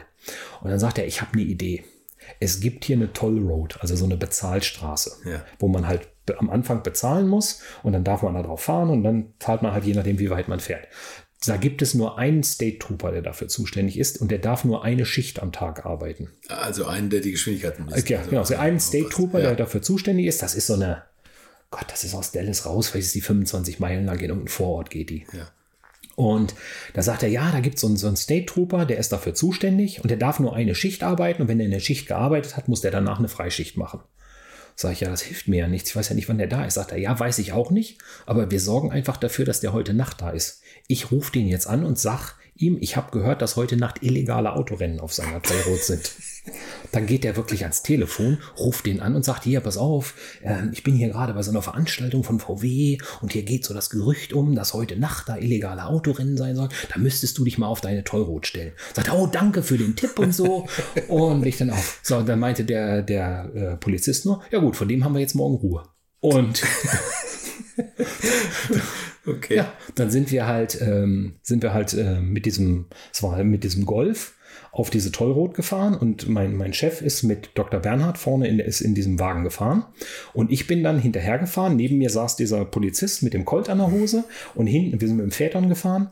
Äh, hinten drin saß der Personalchef von Volkswagen of America und der Personenschutzchef Ja. von Volkswagen Deutschland. Für, für den Dr. für, für Bernhard. den Dr. Bernhard. Ah, was? Ja, okay. Die saßen bei mir mit im Auto, ich saß vorne daneben und dann hieß so, ja, jetzt fahren wir auf diese Tollrot. Ja, alles gut, fahren wir auf diese Tollrot. Was wir nicht bedacht hatten, sämtliche Fahrzeuge für Amerika sind auf 130 Meilen pro Stunde begrenzt. Außer der Golf. Außer der Golf, genau. Wir fahren also auf diesen Freeway, sind hinter diesem Golf und dann sehen wir nur noch einen Kondensstreifen von diesem Auto und Dr. Bernhard ist weg. Hinter mir, die, die Personenschützer werden ganz leicht nervös und kriegen schwitzige Hände. Und wir hätten, hatten keine Chance, die zu erreichen. Aber er hätte natürlich ein perfektes Fluchtfahrzeug, ne? Also wenn da nichts passiert. Ja, genau. Und wir saßen halt in diesem Väter und kamen nicht hinterher. Wir sind da wirklich mit 130 Meilen die Stunde im Begrenzer, sind wir über diese Tollroad gefahren und haben die nicht gekriegt. Die haben es dann irgendwann realisiert und haben an der Ausfahrt auf uns gewartet. Ja. Und dann haben sie halt gewechselt. Ich glaube, Dr. Bernhard ist, glaube ich, zuerst gefahren. Ja. Dr. Bernhard, dann sind sie dann zurück, da ist dann mein Chef gefahren. Und dann sind wir halt auch direkt dann auch direkt ans Rollfeld, äh, aufs Rollfeld an den Flieger, sodass er weiterfliegen konnte, gefahren. Unglaublich. Haben sie ihm einfach gesagt, wir haben dafür gesorgt, dass man hier frei fahren kann? Ja. Der hat das geglaubt. Stellen Sie Ja, mal der, vor, der, der Polizist hat es ja auch gesagt neben mir. Also der Polizist war auch da, er hat gesagt, Ja. ich habe mich drum gekümmert. Wenn man sich jetzt vorstellt, da wäre zufällig ein Polizeistreifen, der Dr. Bernhard, dann wäre der im Knast gelandet. Ja, ja klar. gut. Okay, ja, Also, nee, aber es war halt so, es war halt, wie gesagt, da die, die Straße war halt vom Zuständigkeitsbereich State Trooper. okay, also klar verteilt. Und dann war klar verteilt. Das war halt, da hatte halt der, weil es eine Bezahlstraße war, durfte wohl der, der County Sheriff da nichts drauf sagen. Ah, Okay, okay. Und das war halt ein State Trooper, der für diese ja. Straße, es war, war sehr witzig. So, dann sind wir halt da mit diesem Golf über diese Straße gefahren. So. Hat er den Golf abgenommen? War Ja, klar, zufrieden? danach durften wir dann die Autos bauen. Wir haben dann für Ernsthaft? die SEMA, ja, wir haben dann für die SEMA 2005, die Autos hießen RGT, es gibt einen Jetta RGT, es gab einen Passat RGT und einen Touareg RGT. Die sind alle mit VR6 Biturbo-Motoren aufgebaut worden. Diese 600 PS oder Ja, also wir 550 hatten oder? 550 im Jetta oder 550 im Touareg, ich weiß es nicht mehr. Also Ja, okay. und dann bis 700 im Passat. Der Passat hatte den größten Motor drin. Und haben dann diese Autos aufgebaut mit äh, VW hatte ja ein Designstudio in damals ähm, Simi Valley, Mhm. haben in Simi Valley am Designstudio das Exterieur für die Autos gebaut, haben die Technik dann bei in Vancouver bei HBA gebaut, haben dann irgendwann die Autos getauscht. Also wir haben also so Mock-up, also Mules gebaut, Mhm. wo wir erst die Technik aufgebaut haben, haben die dann später ins richtige Auto umgebaut und ähm, haben das dann halt geschafft und sind dann halt zur SEMA 2005 gefahren, haben diese Autos da vorgestellt, war das erste Mal, dass Volkswagen auf der SEMA war.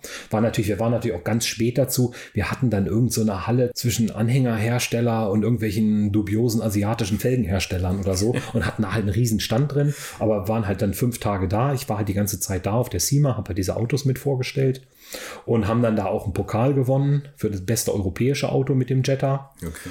Und ja, das war Schima. Und dann ist leider ist dann es nicht groß weiter verfolgt worden. Es gab dann den Karosseriekit für den Passat, konnte man in den USA kaufen, aber viel anderes wurde dann danach nicht damit gemacht. Aber es war nie geplant, diesen Motor, diese. Nein, das war, war, das war meine ein Tür. Show- Wir haben uns also wirklich Ja, davon okay. distanziert. Das, war, auch- das war auch ein ganz enger Spagat, den ich da gehen musste. jetzt Der, gedacht, ähm, ja. Weil der, der natürlich wollte der Tuner von mir alle offenen Software-Files haben. ja, die konnte ich ihm nicht geben. Ne? Da mussten wir dann halt andere Lösungen finden, äh, wie das dann funktioniert. Ja, danach sind dann die, also die Autos sind dann nach Deutschland gekommen danach. Es gab dann ja wieder einen Führungswechsel bei VW mit, mit äh, Dr. Winterkorn, der gekommen ist. Und dann sind diese Autos nicht so gut angekommen. Der Passat und der Touareg wurden sofort verschrottet. Und der, der Jetta, das haben wir noch schnell geschafft, den Volkswagen individual zu schenken, die damals auch eine ausgegliederte Firma waren. Da steht er heute noch. Also der, der, der Wagen steht heute noch im Depot. Den Wagen gibt es noch.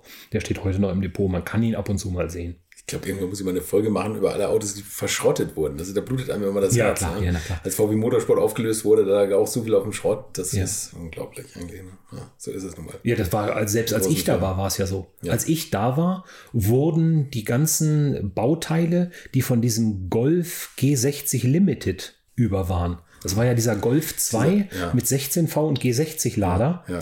Da wurde äh, containerweise Zeug weggeschmissen. Ansaugbrücken, ähm, Luftführung, das ist containerweise da in den Schrott Nur gegangen. 70 Stück von dem Auto gibt, ne? Ja, genau. Ich, Und also, sie hatten wohl mehr gegossen davon und dann wurde das weggeschmissen. Ich kann mich erinnern, die haben ihr Lager aufgelöst zu der Zeit. Ich bin dann hingegangen zu dem Lagerleiter, da habe gesagt, so pass auf, alles, was Käfer ist, da schreibst du jetzt meinen Namen dran und das habe ich dann da zum Schrottpreis gekauft. das konnte man damals noch kaufen? Ja, Ach, ich habe da, ich habe Das geht ja heute nicht mehr. ja, es war so, das waren alles Serienteile. Ne? Das Ja, so, die, okay, diese, okay. diese anderen Teile waren ja nicht wirklich Serienteile. Da stand ja, äh, bei VW ist es so, äh, VW geht immer nach Teilenummer. Je, jedes Teil bei VW hat eine neunstellige Teilenummer mit dann mit einem Buchstabenindex hinter, wenn was geändert wurde. Und an den ersten drei Zahlen in dieser Nummer kann man erkennen, ob das ein Serienteil oder ein Versuchsteil ist. okay. Und diese ganzen Teile von diesen, die da weggeschmissen wurden für, für diesen G60 Limited, hatten alle vorne die Kennzeichnung für Versuchsteile.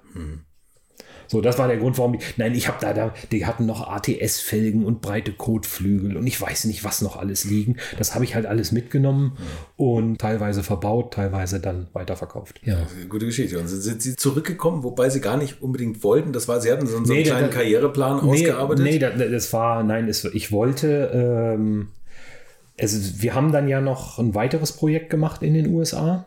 Ähm, Im Jahr, jetzt muss ich überlegen, welches Jahr das war. Ich glaube 2009. Ich glaube im Jahr 2009 oder 8 hätte VW keinen Neuanlauf gehabt. In, den USA funktioniert das immer so, ein Automobilhersteller stellt ein neues Auto vor, macht groß Tamtam, alle kommen in den Showroom, gucken sich das an, stellen fest, ah, das ist ja vielleicht doch nicht für so für mich, aber da steht ja ein anderes schönes Auto, das passt mir ja viel besser. Und wenn das drei Jahre schon alt ist vom Design, ist egal, das kauft er dann. So, aber ich muss irgendwie so ein großes Tamtam machen, dass die Leute in meinen Showroom kommen. So, und da gab es ein Jahr, ich weiß nicht mehr, ob das acht oder neun war, ist ja auch egal. Da war kein, kein neues Auto von VW im Cycleplan. Und ein Auto entwickelt man vier Jahre, also wenn man Anfang 2006 feststellt, es war dann glaube ich acht, dass man für 2000, da entwickelt man auch kein Auto in der Zeit, ne? da ist dann nichts. So, und im, hatte ja gesagt, es gab das Designstudio da und das Designstudio hatte die Idee, ein Dreirad zu bauen. Es gab damals einen Hersteller, T-Rex hieß der, die waren relativ erfolgreich oder für ihre Verhältnisse relativ erfolgreich.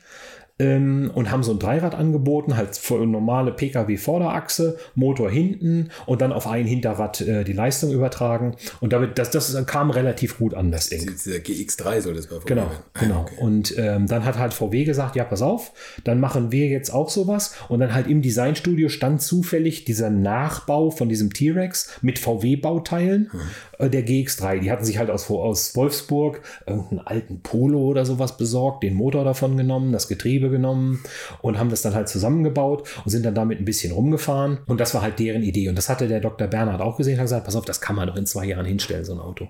Das kann man, dann- so ein Ding macht man doch in zwei Jahren fertig. Das ist von der Zulassung ein Motorrad, wir brauchen keine Crashtests fahren, der ganze Teil fällt weg. Vom Abgas her ist es viel einfacher, das ist ein Motorrad und so weiter. Da, da, das machen wir, das Ding, das bringen wir in Serie. Geht es nach der Anzahl der angetriebenen Achsen, ob es ein Motorrad ist? Also wenn, wenn nur ein Rad abgetrieben, äh, nicht Nee, Achsen, sondern Anzahl, nur eine ein- Anzahl der, der, der Räder ging es da, glaube ich. Ah ja, okay, okay. Ich glaube, es war die andere. Ich glaube, ein Dreirad, Dreirad generell in den. USA ist äh, ein Motorrad. Okay. Ich meine, man hat aber normal drin gesessen, oder? Ja, ja, man hat normal drin gesessen. Ja, okay. Alles klar. Wenn sie sich umdrehen, sehen sie. Ah, ja, ja, genau. Okay. Das ist äh, in Malibu vor der Villa. Dahinter ist der Strand und der Ozean. So, und ähm, da jedenfalls, dann war halt so der Gedanke, ja, was machen wir denn da und so. Da müssen wir ja mal gucken, ob wir diesen GX3 nicht in Serie bringen können. Und der Dr. Bernhard hatte uns auch schon vorher gesagt, hat gesagt, pass auf, das mit diesem einen Fahrzeugkonzept hier für die USA, was ihr machen sollt, ein Auto für all das ist Mist. Ihr kümmert euch darum, dass die aktuellen Probleme behoben werden. Ne? Also der Qualitätsmann kümmert sich jetzt mal verstärkt um JD Power mit allen zusammen. Und so, so ging das dann wirklich im Detail. Und dann hat er gesagt, so, pass auf, jetzt macht ein kleines Team von euch. Ich meine, wir waren dann sechs Leute oder so, die kümmern sich um dieses Dreirad. Jo, alles klar, wir kümmern uns um dieses Dreirad. Und ähm, haben dann halt dieses Dreirad genommen aus dem Designstudio, haben das, Desi- das Dreirad, ich weiß gar nicht, ob es erst nach Wolfsburg oder erst nach England gegangen ist, haben das dann hierher geholt. Nee, ist erst nach England gegangen. Haben dann bei Fahrversuchen festgestellt, dass es umkippt. Und es ist eigentlich relativ einfach. Man muss den Schwerpunkt nur zwischen die drei Räder legen. Da lag er nicht. Ne, Also in, in Kurven durch Beschleunigung ändert sich ja der Schwerpunkt. Und es war halt so, dass er in bestimmten Fahrsituationen der Schwerpunkt sich außerhalb der Basis von den drei Rädern verlagert hat. Dann haben wir den Radstand da dran verlängert um, ich glaube, 50 Millimeter und dann war es weg. Dann war das Ding fahrstabil, dann konnte man es nicht mehr umkippen. Und haben dann äh, auf das Ding auch eine Karosse gesetzt später und haben halt sehr viele Erprobungsfahrten mit dem Teil gemacht und haben parallel angefangen, das Serienfahrzeug davon zu bauen. Es gibt ein Messemodell, das ist ja auch das, was dann in Los Angeles vorgestellt wurde. Ich, ich glaube, 2005 hat Dr. Bernhard das da auf die Bühne gefahren. Ähm, und dann wurde das Fahrzeug vorgestellt und wurde halt gesagt, ja, kommt jetzt, war auch ein Preis festgelegt und es gab auch ein Business Case dafür alles. Und äh, das äh, Fahrzeug ist auch in den ersten Instanzen bei VW im Vorstand genehmigt worden. Irgendwann hat dann einer mal gesagt, pass mal auf, holt noch mal noch ein Gutachten zur Produkthaftung ein. Und dann sind die Leute losgegangen und sind da zum Ralph Nader gegangen, der ja bekannt ist und dadurch sein Buch Unsafe at Any Speed und solche Sachen. Der ganz großer Gegner des, des der, was war es, äh, Chevrolet Corvair, dieses Ja, Unsafe Heckmotorfahrzeug. at Any Speed. Ja, genau. Das Ding, und ja. Da hat er, und auch Porsche Turbo war ja ein ganz großer Gegner von, Mhm. durch diesen plötzlich einsetzenden Ladedruck beim Turbo. Und dann in der Kanzlei von ihm ist dann nochmal ein Gutachten gemacht worden und das Gutachten hat dann letztendlich dem Ding das Genick gebrochen, weil zu der Zeit hat VW Werbung im Fernsehen mit Sicherheit gemacht. Da gab es so, so, so, so Werbespots, ein Jetta fährt irgendwo gegen, bumm, alle Airbags gehen auf, alle sind ein bisschen dusselig im Kopf, aber steigen aus und sind unverletzt. So, also Annahme, Volkswagen ist ganz sicher. So, und jetzt ist dieses Ding ja ist Motorradzulassung. Das heißt, ich habe keine Airbags. Ich habe keine Crashzone. Wir hatten so eine kleine Crashbox vorne, also 40, 50 Zentimeter lang vor den Füßen. Aber das, nie, nicht wie ein Auto. Und keine Airbags drinne. Und Helmpflicht gibt es ja auch nicht in jedem Bundesstaat und so. Ja, ein okay. Lenkrad drin. Das Problem wäre halt gewesen, einer kauft sich so ein Ding und jemand anders steigt dazu, sieht ein VW-Zeichen, hat vorher den Werbespot gesehen, denkt sich, ich setze mich in ein VW-Auto und das ist sicher. Hat dann einen Unfall, wo er halt schwer verletzt wird oder sogar zu Tode kommt. Die Nachfahren von der Person verklagen uns bis zum geht nicht mehr. Willkommen in Amerika. Ja, genau. Das, das so war also, verrückt, das hat das, dem Ja. Ding dann wirklich den, den, äh, das Genick gebrochen, dieses Gutachten von dem, von der Anwaltskanzlei. Dass die gesagt haben, pass auf, ja, es ist alles gut, ihr, ihr könnt das zulassen, ist alles rechtens, alles richtig, aber ihr habt ein Produkthaftungsproblem. Und die machen euch mit diesen Werbespots, mit den Airbags und wo die alle Unfalls, Unfälle haben und denen nichts passiert. Und wenn dann bei euch was passiert, dann, und wenn der, am besten noch ein berühmter, dann irgendeine so Paris Hilton fährt damit irgendwo gegen und äh, sagt er, das wird nichts. Die verklagen euch bis zum geht nicht mehr. Okay. Es gab, es gab schon mal so einen Fall, ich habe bis heute noch nicht rausgekriegt, genau was da passiert ist. Es gab schon mal so einen Fall, wo VW schon mal so einen Prozess verloren hatte mit dem T2-Bus. Da gab es irgendwelche Unfälle, wo den Leuten, also beim T2 sitzt man ja vor der Vorderachse. Mhm. Und wenn man irgendwo gegenfährt, also hat dann auch die Werbung gesagt, jetzt alles neu und sicherer und so, und dann sind die halt genau dagegen gefahren, wo sie beim T1 schon schwere Verletzungen an Beinen und Füßen hatten. Das gleiche ist im T2 auch passiert. Und da ist VW schon mal, das heißt dann Punitive Damages, da ist VW schon mal auf sehr hohe Strafzahlungen verklagt worden. Okay, also sehr hohe Strafzahlungen waren aber im Millionenbereich. Ja, Oder wie VW nennt, Millionenbereich. Genau, ja, ja, genau. Also ja, das war auch in den 70er Jahren, ne? Das war also alles Ja, nicht so, aber da gab es halt schon mal dann auch so, so einen Präzedenzfall, wo man gesagt hat, nee, pass auf, hier habt ihr schon mal verloren. Ja. Macht's mal lieber nicht. So, ja, das war, das war die Geschichte vom GX3. Aber ich bin, also ich bin viel mit dem Ding durch die Gegend gefahren. Ne? Wir hatten als Fertigungspartner erst Lotus. Wir wollten das, das Teil mit Lotus zusammen bauen.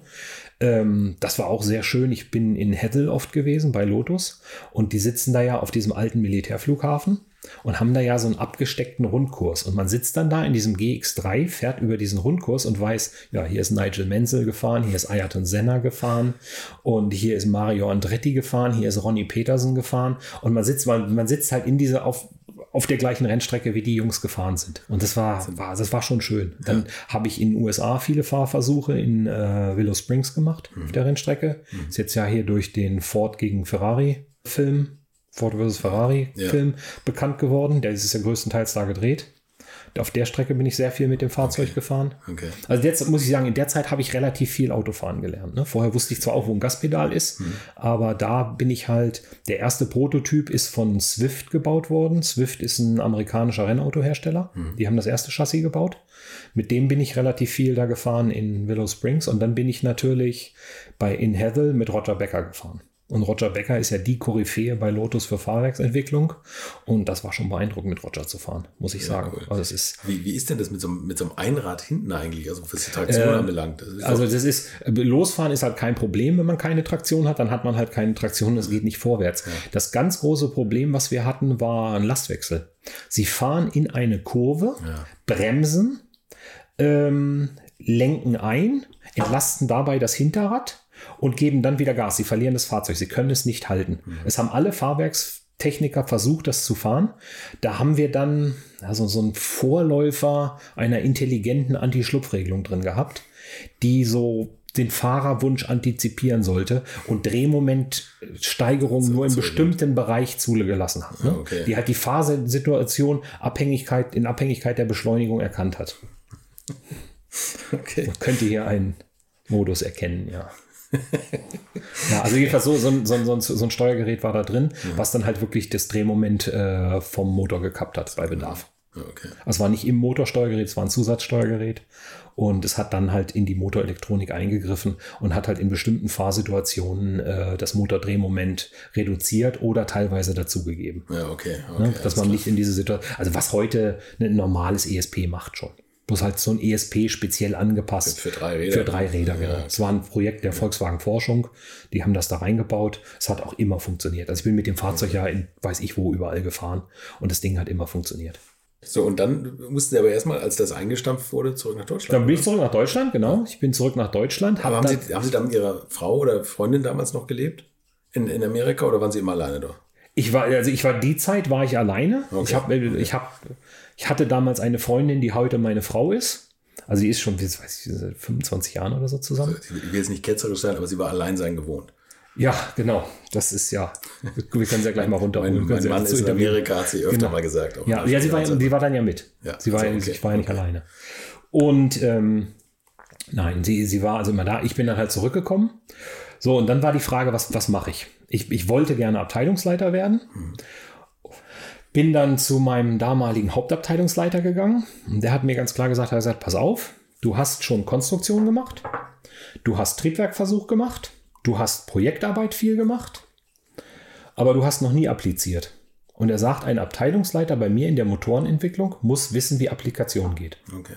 Er hat zu mir gesagt, er hat gesagt, du kannst bei mir gerne Abteilungsleiter werden, aber du müsstest jetzt mal zwei, drei Jahre erst nochmal als Applikateur arbeiten. Hm, habe ich mir so gedacht, das klingt jetzt nicht so verlockend. So nochmal als Applikateur, kommst ja gar nicht weiter und so.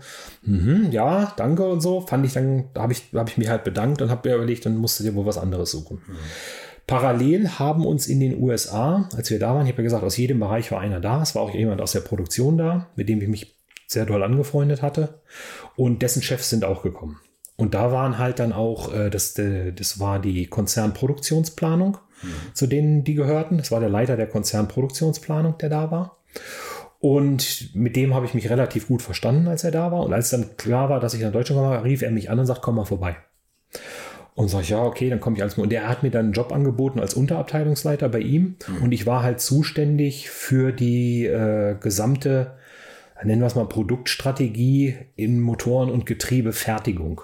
Also diese Entscheidung, welcher Motor, welches Getriebe wird wo bei Volkswagen in welcher Fabrik gebaut. Das ist das, was die Unterabteilung gemacht hat, die ich da gemacht, mhm. geleitet habe. Wir haben also unseren, unseren Input in jedes Vorstandspapier gegeben. Ne? Also ging ja dann immer um Kosten. Wird ein Auto gerechnet, wo kommt der Motor her, was kostet der Motor, was muss investiert werden, um die Kapazität zu haben und solche Sachen. Das haben wir halt gemacht. Das war dann auch meine erste Begegnung im EA 189, den ganzen Umstieg von EA 188 auf 189. Gab es da nicht mal so eine lustige Getriebegeschichte mit Martin Winterkorn? Nee, da, das, das, war, das war später. Die, die, so, okay, die Getriebegeschichte, okay. aber ich ja. kann es ja kurz erzählen. Das war halt, es ist ja, der, der, der Herr Winterkorn ist ja als Choleriker verschrien, was er ja auch ist. Ja. Ähm, wobei es, es gibt bei ihm zwei Seiten, also habe ich es zumindest damals wahrgenommen. Es gab einmal die Seite der Leute, die er nicht kannte. Er hat ganz, ganz selten jemanden zusammengeschissen, den er nicht kannte. Da hat er zugehört mhm. und, und, und ist dann gegangen und hat sich dann den gesucht, den er kannte, der dafür zuständig ist. Und den hat er zusammengeschissen. So, und das war, ähm, man konnte das auch immer merken, wie man von ihm angeredet wird. Wenn man mit Herr angeredet wird und dem Namen, dann war man auf dieser Seite, er kennt einen nicht. Wenn man nur mit dem Nachnamen angeredet wurde, das ist, man kann das ja auf diesem äh, Hyundai-Video wunderhübsch sehen, Bischof, ja. da, da scheppert nichts. Ja. Dann war das so, dann, dann wusste er, wer man war.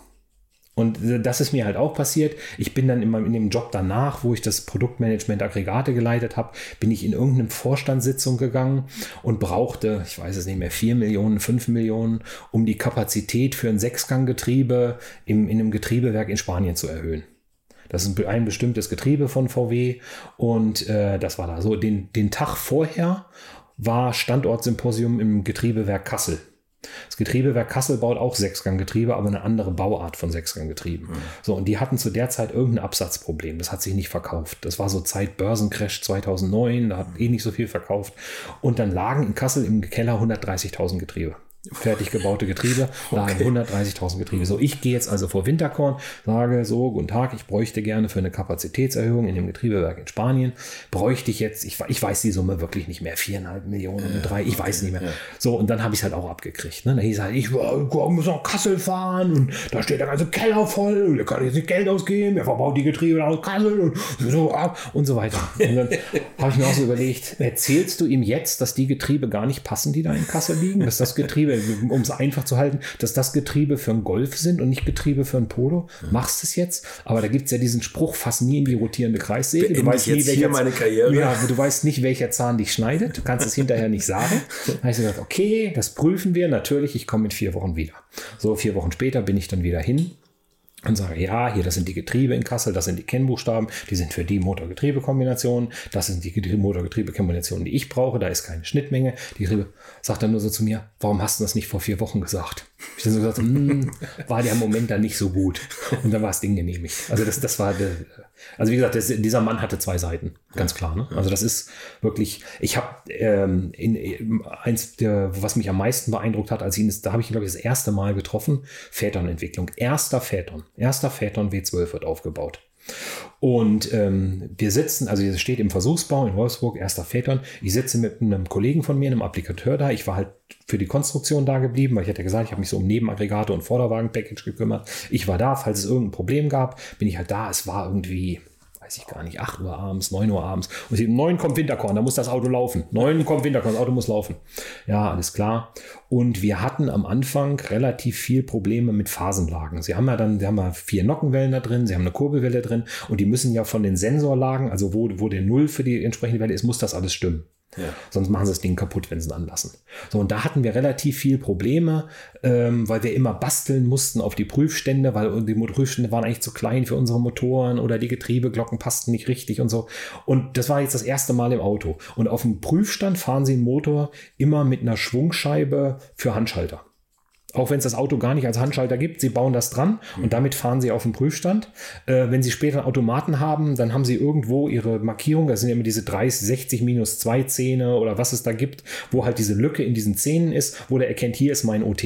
Also mein, für meine Berechnung notwendige OT. So, und das war halt gut. Dann saßen wir da, Auto war fertig, war elektrisch verkabelt. Fängt mein Kollege, der äh, Applikateur, an und holt seine Messgeräte raus. Holt so einen Oszillographen raus, so einen großen mit viele bunte Linien, holt den raus, schließt den an, schließt an jeden Nock von den vier Nockenwellensensoren, wo man ganz scheiße drankommt, legt auf jeden eine Klemme mit drauf, geht hinten irgendwo ins Auto, geht auf den, auf den Sensor da hinten am Getriebe, macht noch vorne ans Steuergerät einen Adapter dran und dann sitzt er da so und dann sagt er zu einem, jetzt dreh mal von Hand und es ist irgendwie fünf Minuten vor neun und alle sitzen, haben völlig Panik in den Augen und so. Winterkorn kommt gleich, du musst aufhören, du musst raus hier. Sagt er, nee, pass auf, wir brauchen das Auto jetzt nicht anlassen. Sagt er, ich will jetzt wissen, ob das stimmt, vorher lasse ich das Auto nicht an. Sagt er, ich kann jetzt gehen, aber dann fährt das, dann läuft es nicht. Und dann läuft es auch heute nicht mehr, weil ich nach Hause gehe. Nein, er kann sie machen und so weiter. Na gut. Und dann war es tatsächlich so, kurz nach neun kam dann äh, Winterkorn an, da war ein Entwicklungschef in Wolfsburg und kam er an und alle so, oh Gott, jetzt passiert's hier, jetzt, jetzt gibt's hier das Riesendonnerwetter und so weiter. Und dann, äh, wir stehen, mein Kollege und ich stehen am Auto und alle springen so nach hinten weg. Wir denken, hm, danke, Kollegen. Und dann äh, kommt er so an und sagt, "Aber was macht's da? Da haben wir halt gesagt, ja, wir überprüfen gerade Phasenlagen und so, ob die stimmen, ob das von was wir am Prüfstand haben, ob Fahrzeugkabelbaum stimmt und so. Das wollen wir gerne überprüfen. Ja, das ist gut. Wann seid ihr dann fertig? Ah, so eine knappe Stunde noch. Alles klar, ich komme wieder. Und ist wieder gegangen. Oh, okay. Also das ist, wie ich das sage, ne? wenn er wen nicht kennt, ja, es ist, es ist wirklich so, nein, wenn er Leute nicht kennt, dann, dann war- ist meine Erfahrung mit ihm immer gewesen, dass er da sehr, sehr fair war. Ja, das war, das klingt ja gut. Aber ja, dass das ein rauer Typ ist, glaube ich, da kommen wir nachher auch nochmal drauf. Zum Thema Schadenstisch, das muss ja, Ja, auch eine ist- Erfahrung der besonderen Dimension sein. Ne? ja, das, aber wie gesagt, der Schadenstisch ist halt auch, das sind die Leute, die er kennt. Ne? Am klar, Schadenstisch sind immer Leute, waren immer Leute, die es waren dann immer der Entwicklungsvorstand und die Hauptabteilungsleiter und oder die Bereichsleiter da. Und klar, die kannte er alle. Ja, okay. Ich, also ich würde sagen, er hatte so einen inneren Zirkel von 300 Leuten vielleicht bei VW. Und Zwei, drei, zwei 300 Prozentsatz Leute ist, vielleicht. Also es gab weniger, auf die er gehört hat, denke ich. Das werden weniger gewesen sein. Aber Leute, die er kannte und wo er auch immer fleißig ausgeteilt hat, würde ich sagen, das waren so vielleicht so 200, 300.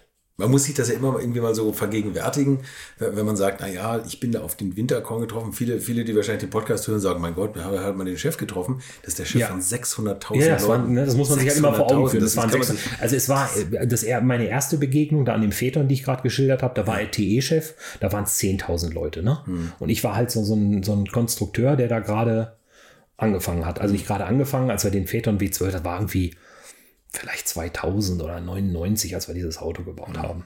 Ne, Das war halt, ja. Das, Also war halt, das war halt dann schon, das war oder wie diese Runde, wo ich damit zum Pirch durfte. Ich habe mir auch vor Angst was in die Hose gemacht. Ne? klar, Ich hatte schon überlegt, ob ich irgendein Buch mitnehme, was ich habe über ihn, ob ich ihn was irgendwie das unterschreiben lasse. Habe ich mir dann nicht getraut, irgendein 917-Buch oder so.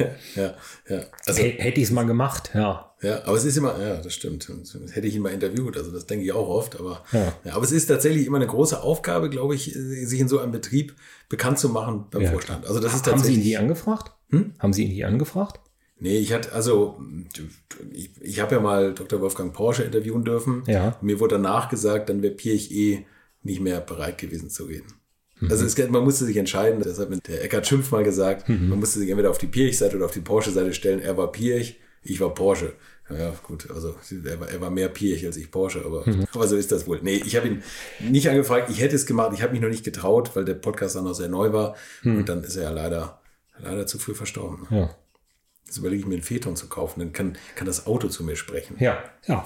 Viel Spaß damit. Schon mal eine gute Werkstatt suchen, die sich mit Elektronikbauteilen. Am besten irgendein so BMW-Händler um die Ecke, der E32 geserviced hat. Ich dachte, ich lasse das bei Ihnen lösen Nee, jetzt. keine, nee, keine Bange. okay. So, geblieben? Soll doch bestimmt auch ein Diesel werden oder so. Ja. Ne? Ja, nee. Diesel, komm, komm, ist- komm nie ins Haus. Das ist einer von Ihren Schummeldieseln. Nein, ich nicht. A, nicht, E9, mein, A, nicht E1. meiner. Gar nichts mit zu tun. A, nicht meiner. Und B, kein Diesel fahren, da muss man für ins Gefängnis nicht machen. okay, okay. Ja, ich, vielleicht mache ich mal einen Roadtrip mit dem Wagen dann nach Amerika und schicke eine Ja. Postkarte. Ja, genau.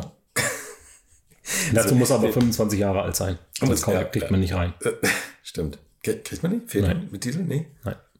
Man kriegt jedes Auto nach Amerika, was 25 Jahre alt ist. Egal, was es ist. Ach, tatsächlich. Aber Ja, vorher. was früher, was vorher nicht zugelassen war als Neuwagen, Porsche 959 zum Beispiel. kriegen sie heute rein. Ja, okay.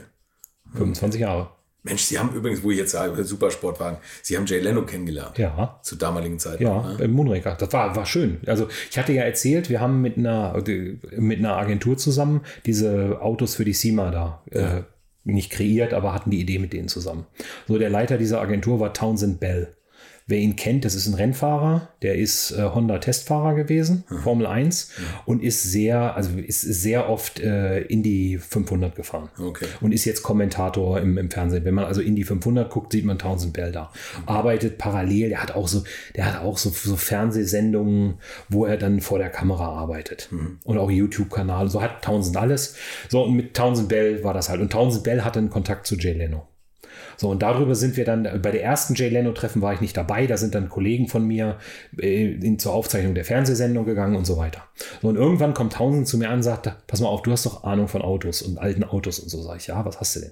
Sagt er, der Jay Leno hat einen Motor aus dem Bugatti E EB110 und möchte da ein Auto drumrum bauen und weiß gar nicht, was er da drum bauen soll. Ach so, okay, ja. Ja, und äh, sagt er aber, der hat schon so viele Bugattis, der will nicht noch einen Bugatti bauen, der, der denkt eher so an was anderes, so, so Vorkrieg oder so. So irgendeinen schönen Rennwagen Vorkrieg, wo sowas gut reinpassen würde mit Kompressoren und so. Und irgendwie sind wir dann relativ schnell auf Auto-Union gekommen. Und dann war halt die Frage, ja, was ist eine Auto-Union-Replika? Und zu der Zeit ist gerade diese Auto-Union Typ A Nachbau in England aufgetaucht. Das ist ein. Stuckauto. Das, das, Nee, nee, nee, so ein Fake ist das. das. Da hat einer nur ganz kurz vorgestellt, ist nie wieder was von geschrieben. Okay, aber das wäre dieses Auto, was Hans Stuck. ja, genau. Also die, ne? das ist ja, ja. die Auto-Union unterscheiden sich ja in A, B, C, D. genau. Was am bekanntesten ist, ist, ist diese Mischung aus, ich meine, es ist B und C, dieser Bergrennwagen. Ne? Das ist ja ein kurzer mit, mit, mit äh, Hinterteil vom, vom, ich glaube, es ist ein B mit Hinterteil vom C oder Also das sowas. ist der, der auch im Audi-Museum steht, glaube ich. Ne? Ja, Den- genau. Das ist, das ist ja ein originales Auto. Das ist ja, ein, das ist, ist ja, glaube ich, das einzig komplett originale Auto, Mhm. äh, weil es sein Riga in diesem Museum stand. Ne? Da hat man ja, hat ja Audi gekauft und getauscht und hat ähm, eine Replika hingestellt und hat das Original gekriegt von denen. Und der jedenfalls darum ging es, was könnte er bauen? Und dann hat er halt gesagt, ja Mensch, die, die bauen doch gerade immer diese C. C ist doch langweilig. C und D-Typ ist doch langweilig. Das wird doch nachgebaut, ne? Das gibt's doch nun schon. Da haben wir ja nach. Bau doch ein A nach. Der A ist so ein bisschen eckiger. Der ist nicht ganz so rund gelutscht. Wenn man sich das anguckt, alte Bilder, 34, erste Auto-Union, sieht ein bisschen anders aus als so 36 Rosemeyer fährt. Sieht ein ganz klein bisschen anders aus. Und habe ich gesagt, bau doch so ein Ding. Da habe ich gesagt, hier, da in England hat das einer nachgebaut. Das kann nicht so schwer sein. Das muss man nachbauen können. Und ja, okay, alles klar. Und dann sagte er, pass auf, Jay will dich treffen. Sag ich, ja, alles klar, dann äh, treffe ich mal Jay. Ja, alles klar. Und dann sind wir halt zu ihm hingefahren, der hat da ja seine Werkstatt und das war die Zeit, wo Martha Stewart gerade im Gefängnis saß. Diese berühmte TV-Köchin, die da wegen irgendwelchen Anlagebetrugs oder Steuerhinterziehung oder so für mehrere Jahre im Gefängnis saß. Okay. Und die hatte eine Fußfessel zu der Zeit, war auf Bewährung entlassen, durfte sich nur im bestimmten Be- Bereich aufhalten. Und seine, seine Autosammlung, die ist ja in Burbank am Flughafen, die, die, das fiel in dem Bereich, wo sie sich bewerben durfte. Da hat er da eine komplette Küche hingebaut, wo sie dann Kochsendungen aufzeichnen konnte. Also Martha Stewart ist hauptsächlich nach dieser Gefängnisstrafe berühmt geworden. Aber gut, also wir sind da hingefahren, seine Mechaniker da und alles. Dann habe ich mir diesen Motor angeguckt, habe mir seine Sammlung und dann haben wir das diskutiert und so weiter. Dann habe ich ihm ein paar Bücher besorgt über Auto-Union und so, dass er die lesen konnte. Und dann hat er aber das irgendwie das Interesse daran. Er hat dann den Motor gegen irgendwas anderes getauscht, ähm, weil der passte halt auch nicht so richtig da rein. Der hat irgendwie, der hat Kompressor und Turbolader oder irgendwie Ich, sowas. mein- ich meine vier Turbolader. Ich meine einen Kompressor und vier Turbolader Okay, oder ja, sowas. ja, Irgendwie ja. sowas hat der. Und die Turbolader hätten halt irgendwo aus der Karosse rausgestanden. Das, das hätte halt nicht doll ausgesehen. Und es wurde dann auch nicht auf. Ich habe ich hab ihn nochmal getroffen. Das war eigentlich die witzigere Geschichte. Das ist ja, wobei die Leute sind, glaube ich, alle nicht mehr bei VW. Ich glaube, das kann ich erzählen. In Pebble Beach wurde der Bugatti Veyron vorgestellt. Und da hatte Bugatti, ist, ist dann da gewesen, hatte da an, an, äh, auf dem Golfplatz, da sind ja die, diese, wo, wo da also das Siegerfahrzeug immer auf die Bühne gefahren wird, da sind ja so, so, so, so Hotelzimmer und so Lounges, die man mieten kann. Da hatte VW und Bentley so eine, also Bugatti und Bentley so eine Lounge gemietet Und da war, äh, war ich dann halt. Also ich, ich, die Geschichte geht eigentlich anders. Ich bin da hingefahren, um mir in Laguna Seca historische Autorennen anzugucken. Mhm. Weil das Jahr war Jim Hall mit allen seinen Chaparrals in Laguna Seca. Alle Chaparrals von Jim Hall da und er selber ist Chaparral gefahren. Das wollte ich sehen. Okay. Deswegen bin ich zu dieser Veranstaltung gefahren bin auch mit, mit Kollegen von mir hingefahren und wir hatten halt Tickets auch für Pebble Beach und wir hatten Tickets für Laguna Seca. Haben wir gesagt, naja, komm, gucken wir mal kurz in Pebble Beach vorbei, alles klar. Fahren so nach Pebble Beach rein, gucken uns das so an, ja, alles schön. Auf einmal, und unser Chef war auch da und dann sagt auf einmal unser Chef zu ihr, pass mal auf, ihr müsst mir helfen. Sagen, was, was denn? Sagt er, ja, die Agentur, die für uns dieses Event gebucht hat, hat alles versaut. Sag ich jetzt, wie alles versaut? Ja, sagt er, der, mein Chef, der Vorstand, steht am Flughafen, der weiß nicht, wie er vom Flughafen kommt. Da ist kein Fahrer da, kein Ganz. Ihr müsst jetzt sofort hin, den abholen, zum Hotel bringen und so weiter. Ja, dann endete es halt damit, dass ich dann da in Pebble Beach als Fahrer rumgelaufen bin und Leute von A nach B fahren durfte und sowas.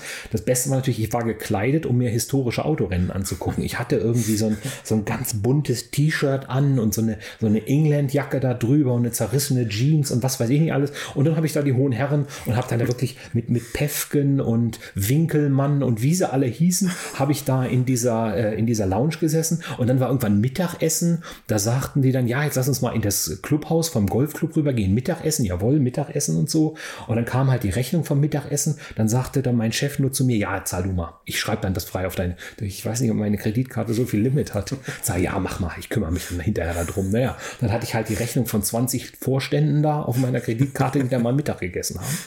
Ja, und also das war gut. Und, das war, und diese Agentur war halt auch zuständig für die Showfahrten mit dem Bugatti. Hm, okay, also da sollte, okay, ja. Ralf Loren ist ihn morgens gefahren. Das war wohl schon eine Katastrophe. Da hatten die eine Strecke ausgesucht, wo er überhaupt nicht fahren konnte. Und dann nachmittags sollte Jay Leno fahren. Und dann hat man sich überlegt, ja, man fährt mit Jay Leno über den Pacific Coast Highway. Es gibt nichts Dümmeres, als im Sommer mit einem Bugatti Veyron über den Pacific Coast Highway zu fahren, ja. weil der Pacific Coast Highway ist voll mit gemieteten Campern mit deutschen Touristen. Genau das hätte ich jetzt auch gedacht. Ja, ja. So, wir sind also dann, wir, wir, wir sind zweites Chase Car gefahren, also es war, war der Bugatti Veyron mit Jay Leno und Thomas Pscher. Die sind vorne gefahren. Ja. Dann kam das erste Auto mit der, mit der Agenturchefin und Leute von Volkswagen und Bugatti im zweiten Auto. Das waren Vätern. Da hatten wir ja vorhin mit den 130 Meilen und dann, und wir sind hinterher mit, mit einem Touareg von uns, sind wir, sind wir im dritten Auto hinterher gefahren. So, und dann ist es so, ähm, auf einmal kommen wir an so einen Aussichtspunkt und dann signalisiert jemand aus dem zweiten Fahrzeug, Jay Leno, er möge da jetzt mal anhalten. Da hat die Agenturchefin ihren Sohn dabei, der steigt aus dem Auto aus und macht Landschaftsfotos und Jay Leno und Pscher müssen da stehen und warten, während dieser Bengel von der Agenturchefin nun die äh, Landschaft. Das war dann die letzte Aktion, die sie da gemacht hat. Danach hatten wir dann die, die Webbetreuung für die Bugattis eine Zeit lang am Hacken. Aber Dr. Pscher hat mir gesagt im Podcast, dass, dass äh, Jay Leno keinen Bugatti gekauft hat. Nee, der Auto ist ihm zu schwer und hatte keine Handschaltung. Das war der Grund. Das war der Grund. Er wusste den Grund nicht. Das Auto jetzt, ist jetzt, nein, auf die Vorfälle. Nein, das, das, Auto ist, äh, nein, die, vielleicht waren es auch die Vorfälle. Ich weiß nicht, ob Dr. Pierre sich daran erinnert an den Vorfall. Das war so peinlich. Ja, ich habe mich in Grund und Boden geschämt dahin. Wahnsinn, oder? Also auch diese Agenturchefin. Das ist ja unglaublich, diese. Ja, diese, die, die, die war aber die Frau, die war die Frau von dem Produktplanungschef von Volkswagen of America, ne? So.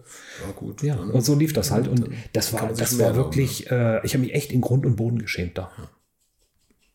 Unglaublich. Das, war ganz, ganz schlimm. Wir sind dann hinterher noch, wir sind dann an, an so, so, eine, so, ein, so, ein, Holzhaus gefahren, so, so eine VIP-Lounge. Da sollte es dann was zu essen geben. Da war die Zeit schon fast vorbei. Dann konnten wir nur umdrehen und so. Ich glaube, das war auch das erste Mal, dass ich Jay Leno getroffen habe. Ich glaube, das war da. Okay. Aber es war, es war ganz schlimm. Also, es war wirklich Fremdschämen. Ne? Es war Fremdschämen. So, ja. Wie ist es in seiner Sammlung? Äh, also ich war, jetzt muss ich sagen, ich war in seiner Sammlung 2000. 5 und 6. Ja, die Sammlung ja. ist seitdem wohl extrem gewachsen. Ja.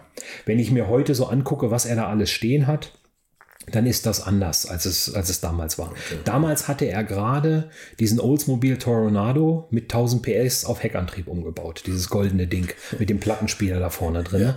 Das, hat, das war gerade sein neuestes Spielzeug. Dann haben die gerade dieses Dampffahrzeug gebaut, mit dem er auch relativ viel rumfährt. Ja. Und er hatte gerade restauriert, oder nicht restauriert, aber wieder vernünftig in Betrieb genommen, dieses Elektroauto, dieses schwarze Detroit Electric Auto. Das hat ja irgendwie so fünf Pedale im Fußraum und kein Lenkrad und nur so Handkurbeln und sowas. Und Jay Lenos größtes Vergnügen war es halt mit diesem Auto irgendwo zum Valet-Service zu fahren und das Auto abzugeben. ja, ja, guter ja. Typ. Kann ich mir auf jeden Fall unterhaltsam vorstellen. Ja, also das war, war, war wirklich lustig mit ihm da. Das war halt, mit seiner, es war halt schön, ich war halt alleine mit ihm in seiner Sammlung. ne? Es war noch, Townsend war noch dabei und dann, Gott, wie hieß denn sein Mechaniker? Sein, der hat einen französischen Namen, sein Chefmechaniker, der war noch da. Wir waren zu viert und sind da wirklich durch, spät abends durch diese Sammlung. Und er hat halt zu jedem was erzählt. Ne? Warum hat er, also alle Sachen, die er dann auch, wenn man heute seinen YouTube-Kanal, warum hast du dieses Auto? Ja, das habe ich da gekauft und so weiter. Ähm, besonders bei den kleineren Autos oder den Allerweltsautos. Die Geschichten hat er halt da erzählt. Oder diesen Düsenberg, den er da aus der Garage gezogen hat und so. Das, ähm, das sind halt so die Sachen.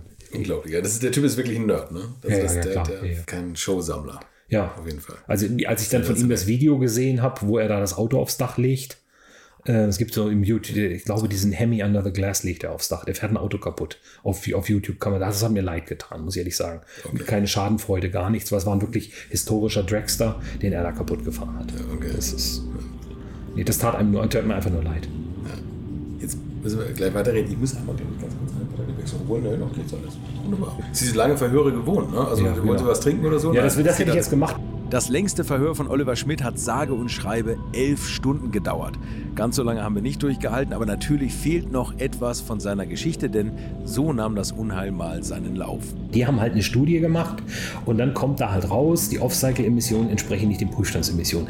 Hat mich überhaupt nicht gewundert. Muss ich jetzt ehrlich zugeben, da habe ich überhaupt nicht drüber nachgedacht. Wie gesagt, ja, das ist ja klar, wenn ich mit dem Auto irgendwo rumfahre, ist das ja nicht so, dass das Auto immer das gleiche ausstößt. Da habe ich dann sicherlich einen Fehler gemacht. Ich habe mir jetzt nicht genau genug. Ich habe mich auf, auf Worte von anderen verlassen. Ich habe sie mir nicht genau genug angeguckt. Da wurde mir gesagt, jawohl, der BMW ist zehnfach drüber.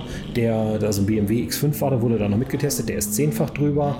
Der Passat ist 20-fach drüber, der Jetta ist fast 40-fach drüber. Ich sag, das ist doch mal viel so gegen so ein BMW. dachte ich mir, das ist ja mal gut. Der Jetta ist alte Technik, kein SCR. Ich hätte mir die Studie da genauer angucken müssen. Da habe ich dann lange Zeit in der Gefängniszelle gehabt, mir das genau anzugucken. Darüber müssen wir reden. In der letzten Folge für dieses Jahr. Freut euch also auf nächsten Donnerstag auf eine Folge, die mich zumindest nachdenklich gemacht hat und das passt ja vielleicht ganz gut in die besinnliche Vorweihnachtszeit. Euch noch eine schöne Woche, esst nicht so viel Süßes und bleibt gesund. Infos, Bilder und alles Wissenswerte unter der Internetadresse www.alte-schule-podcast.de.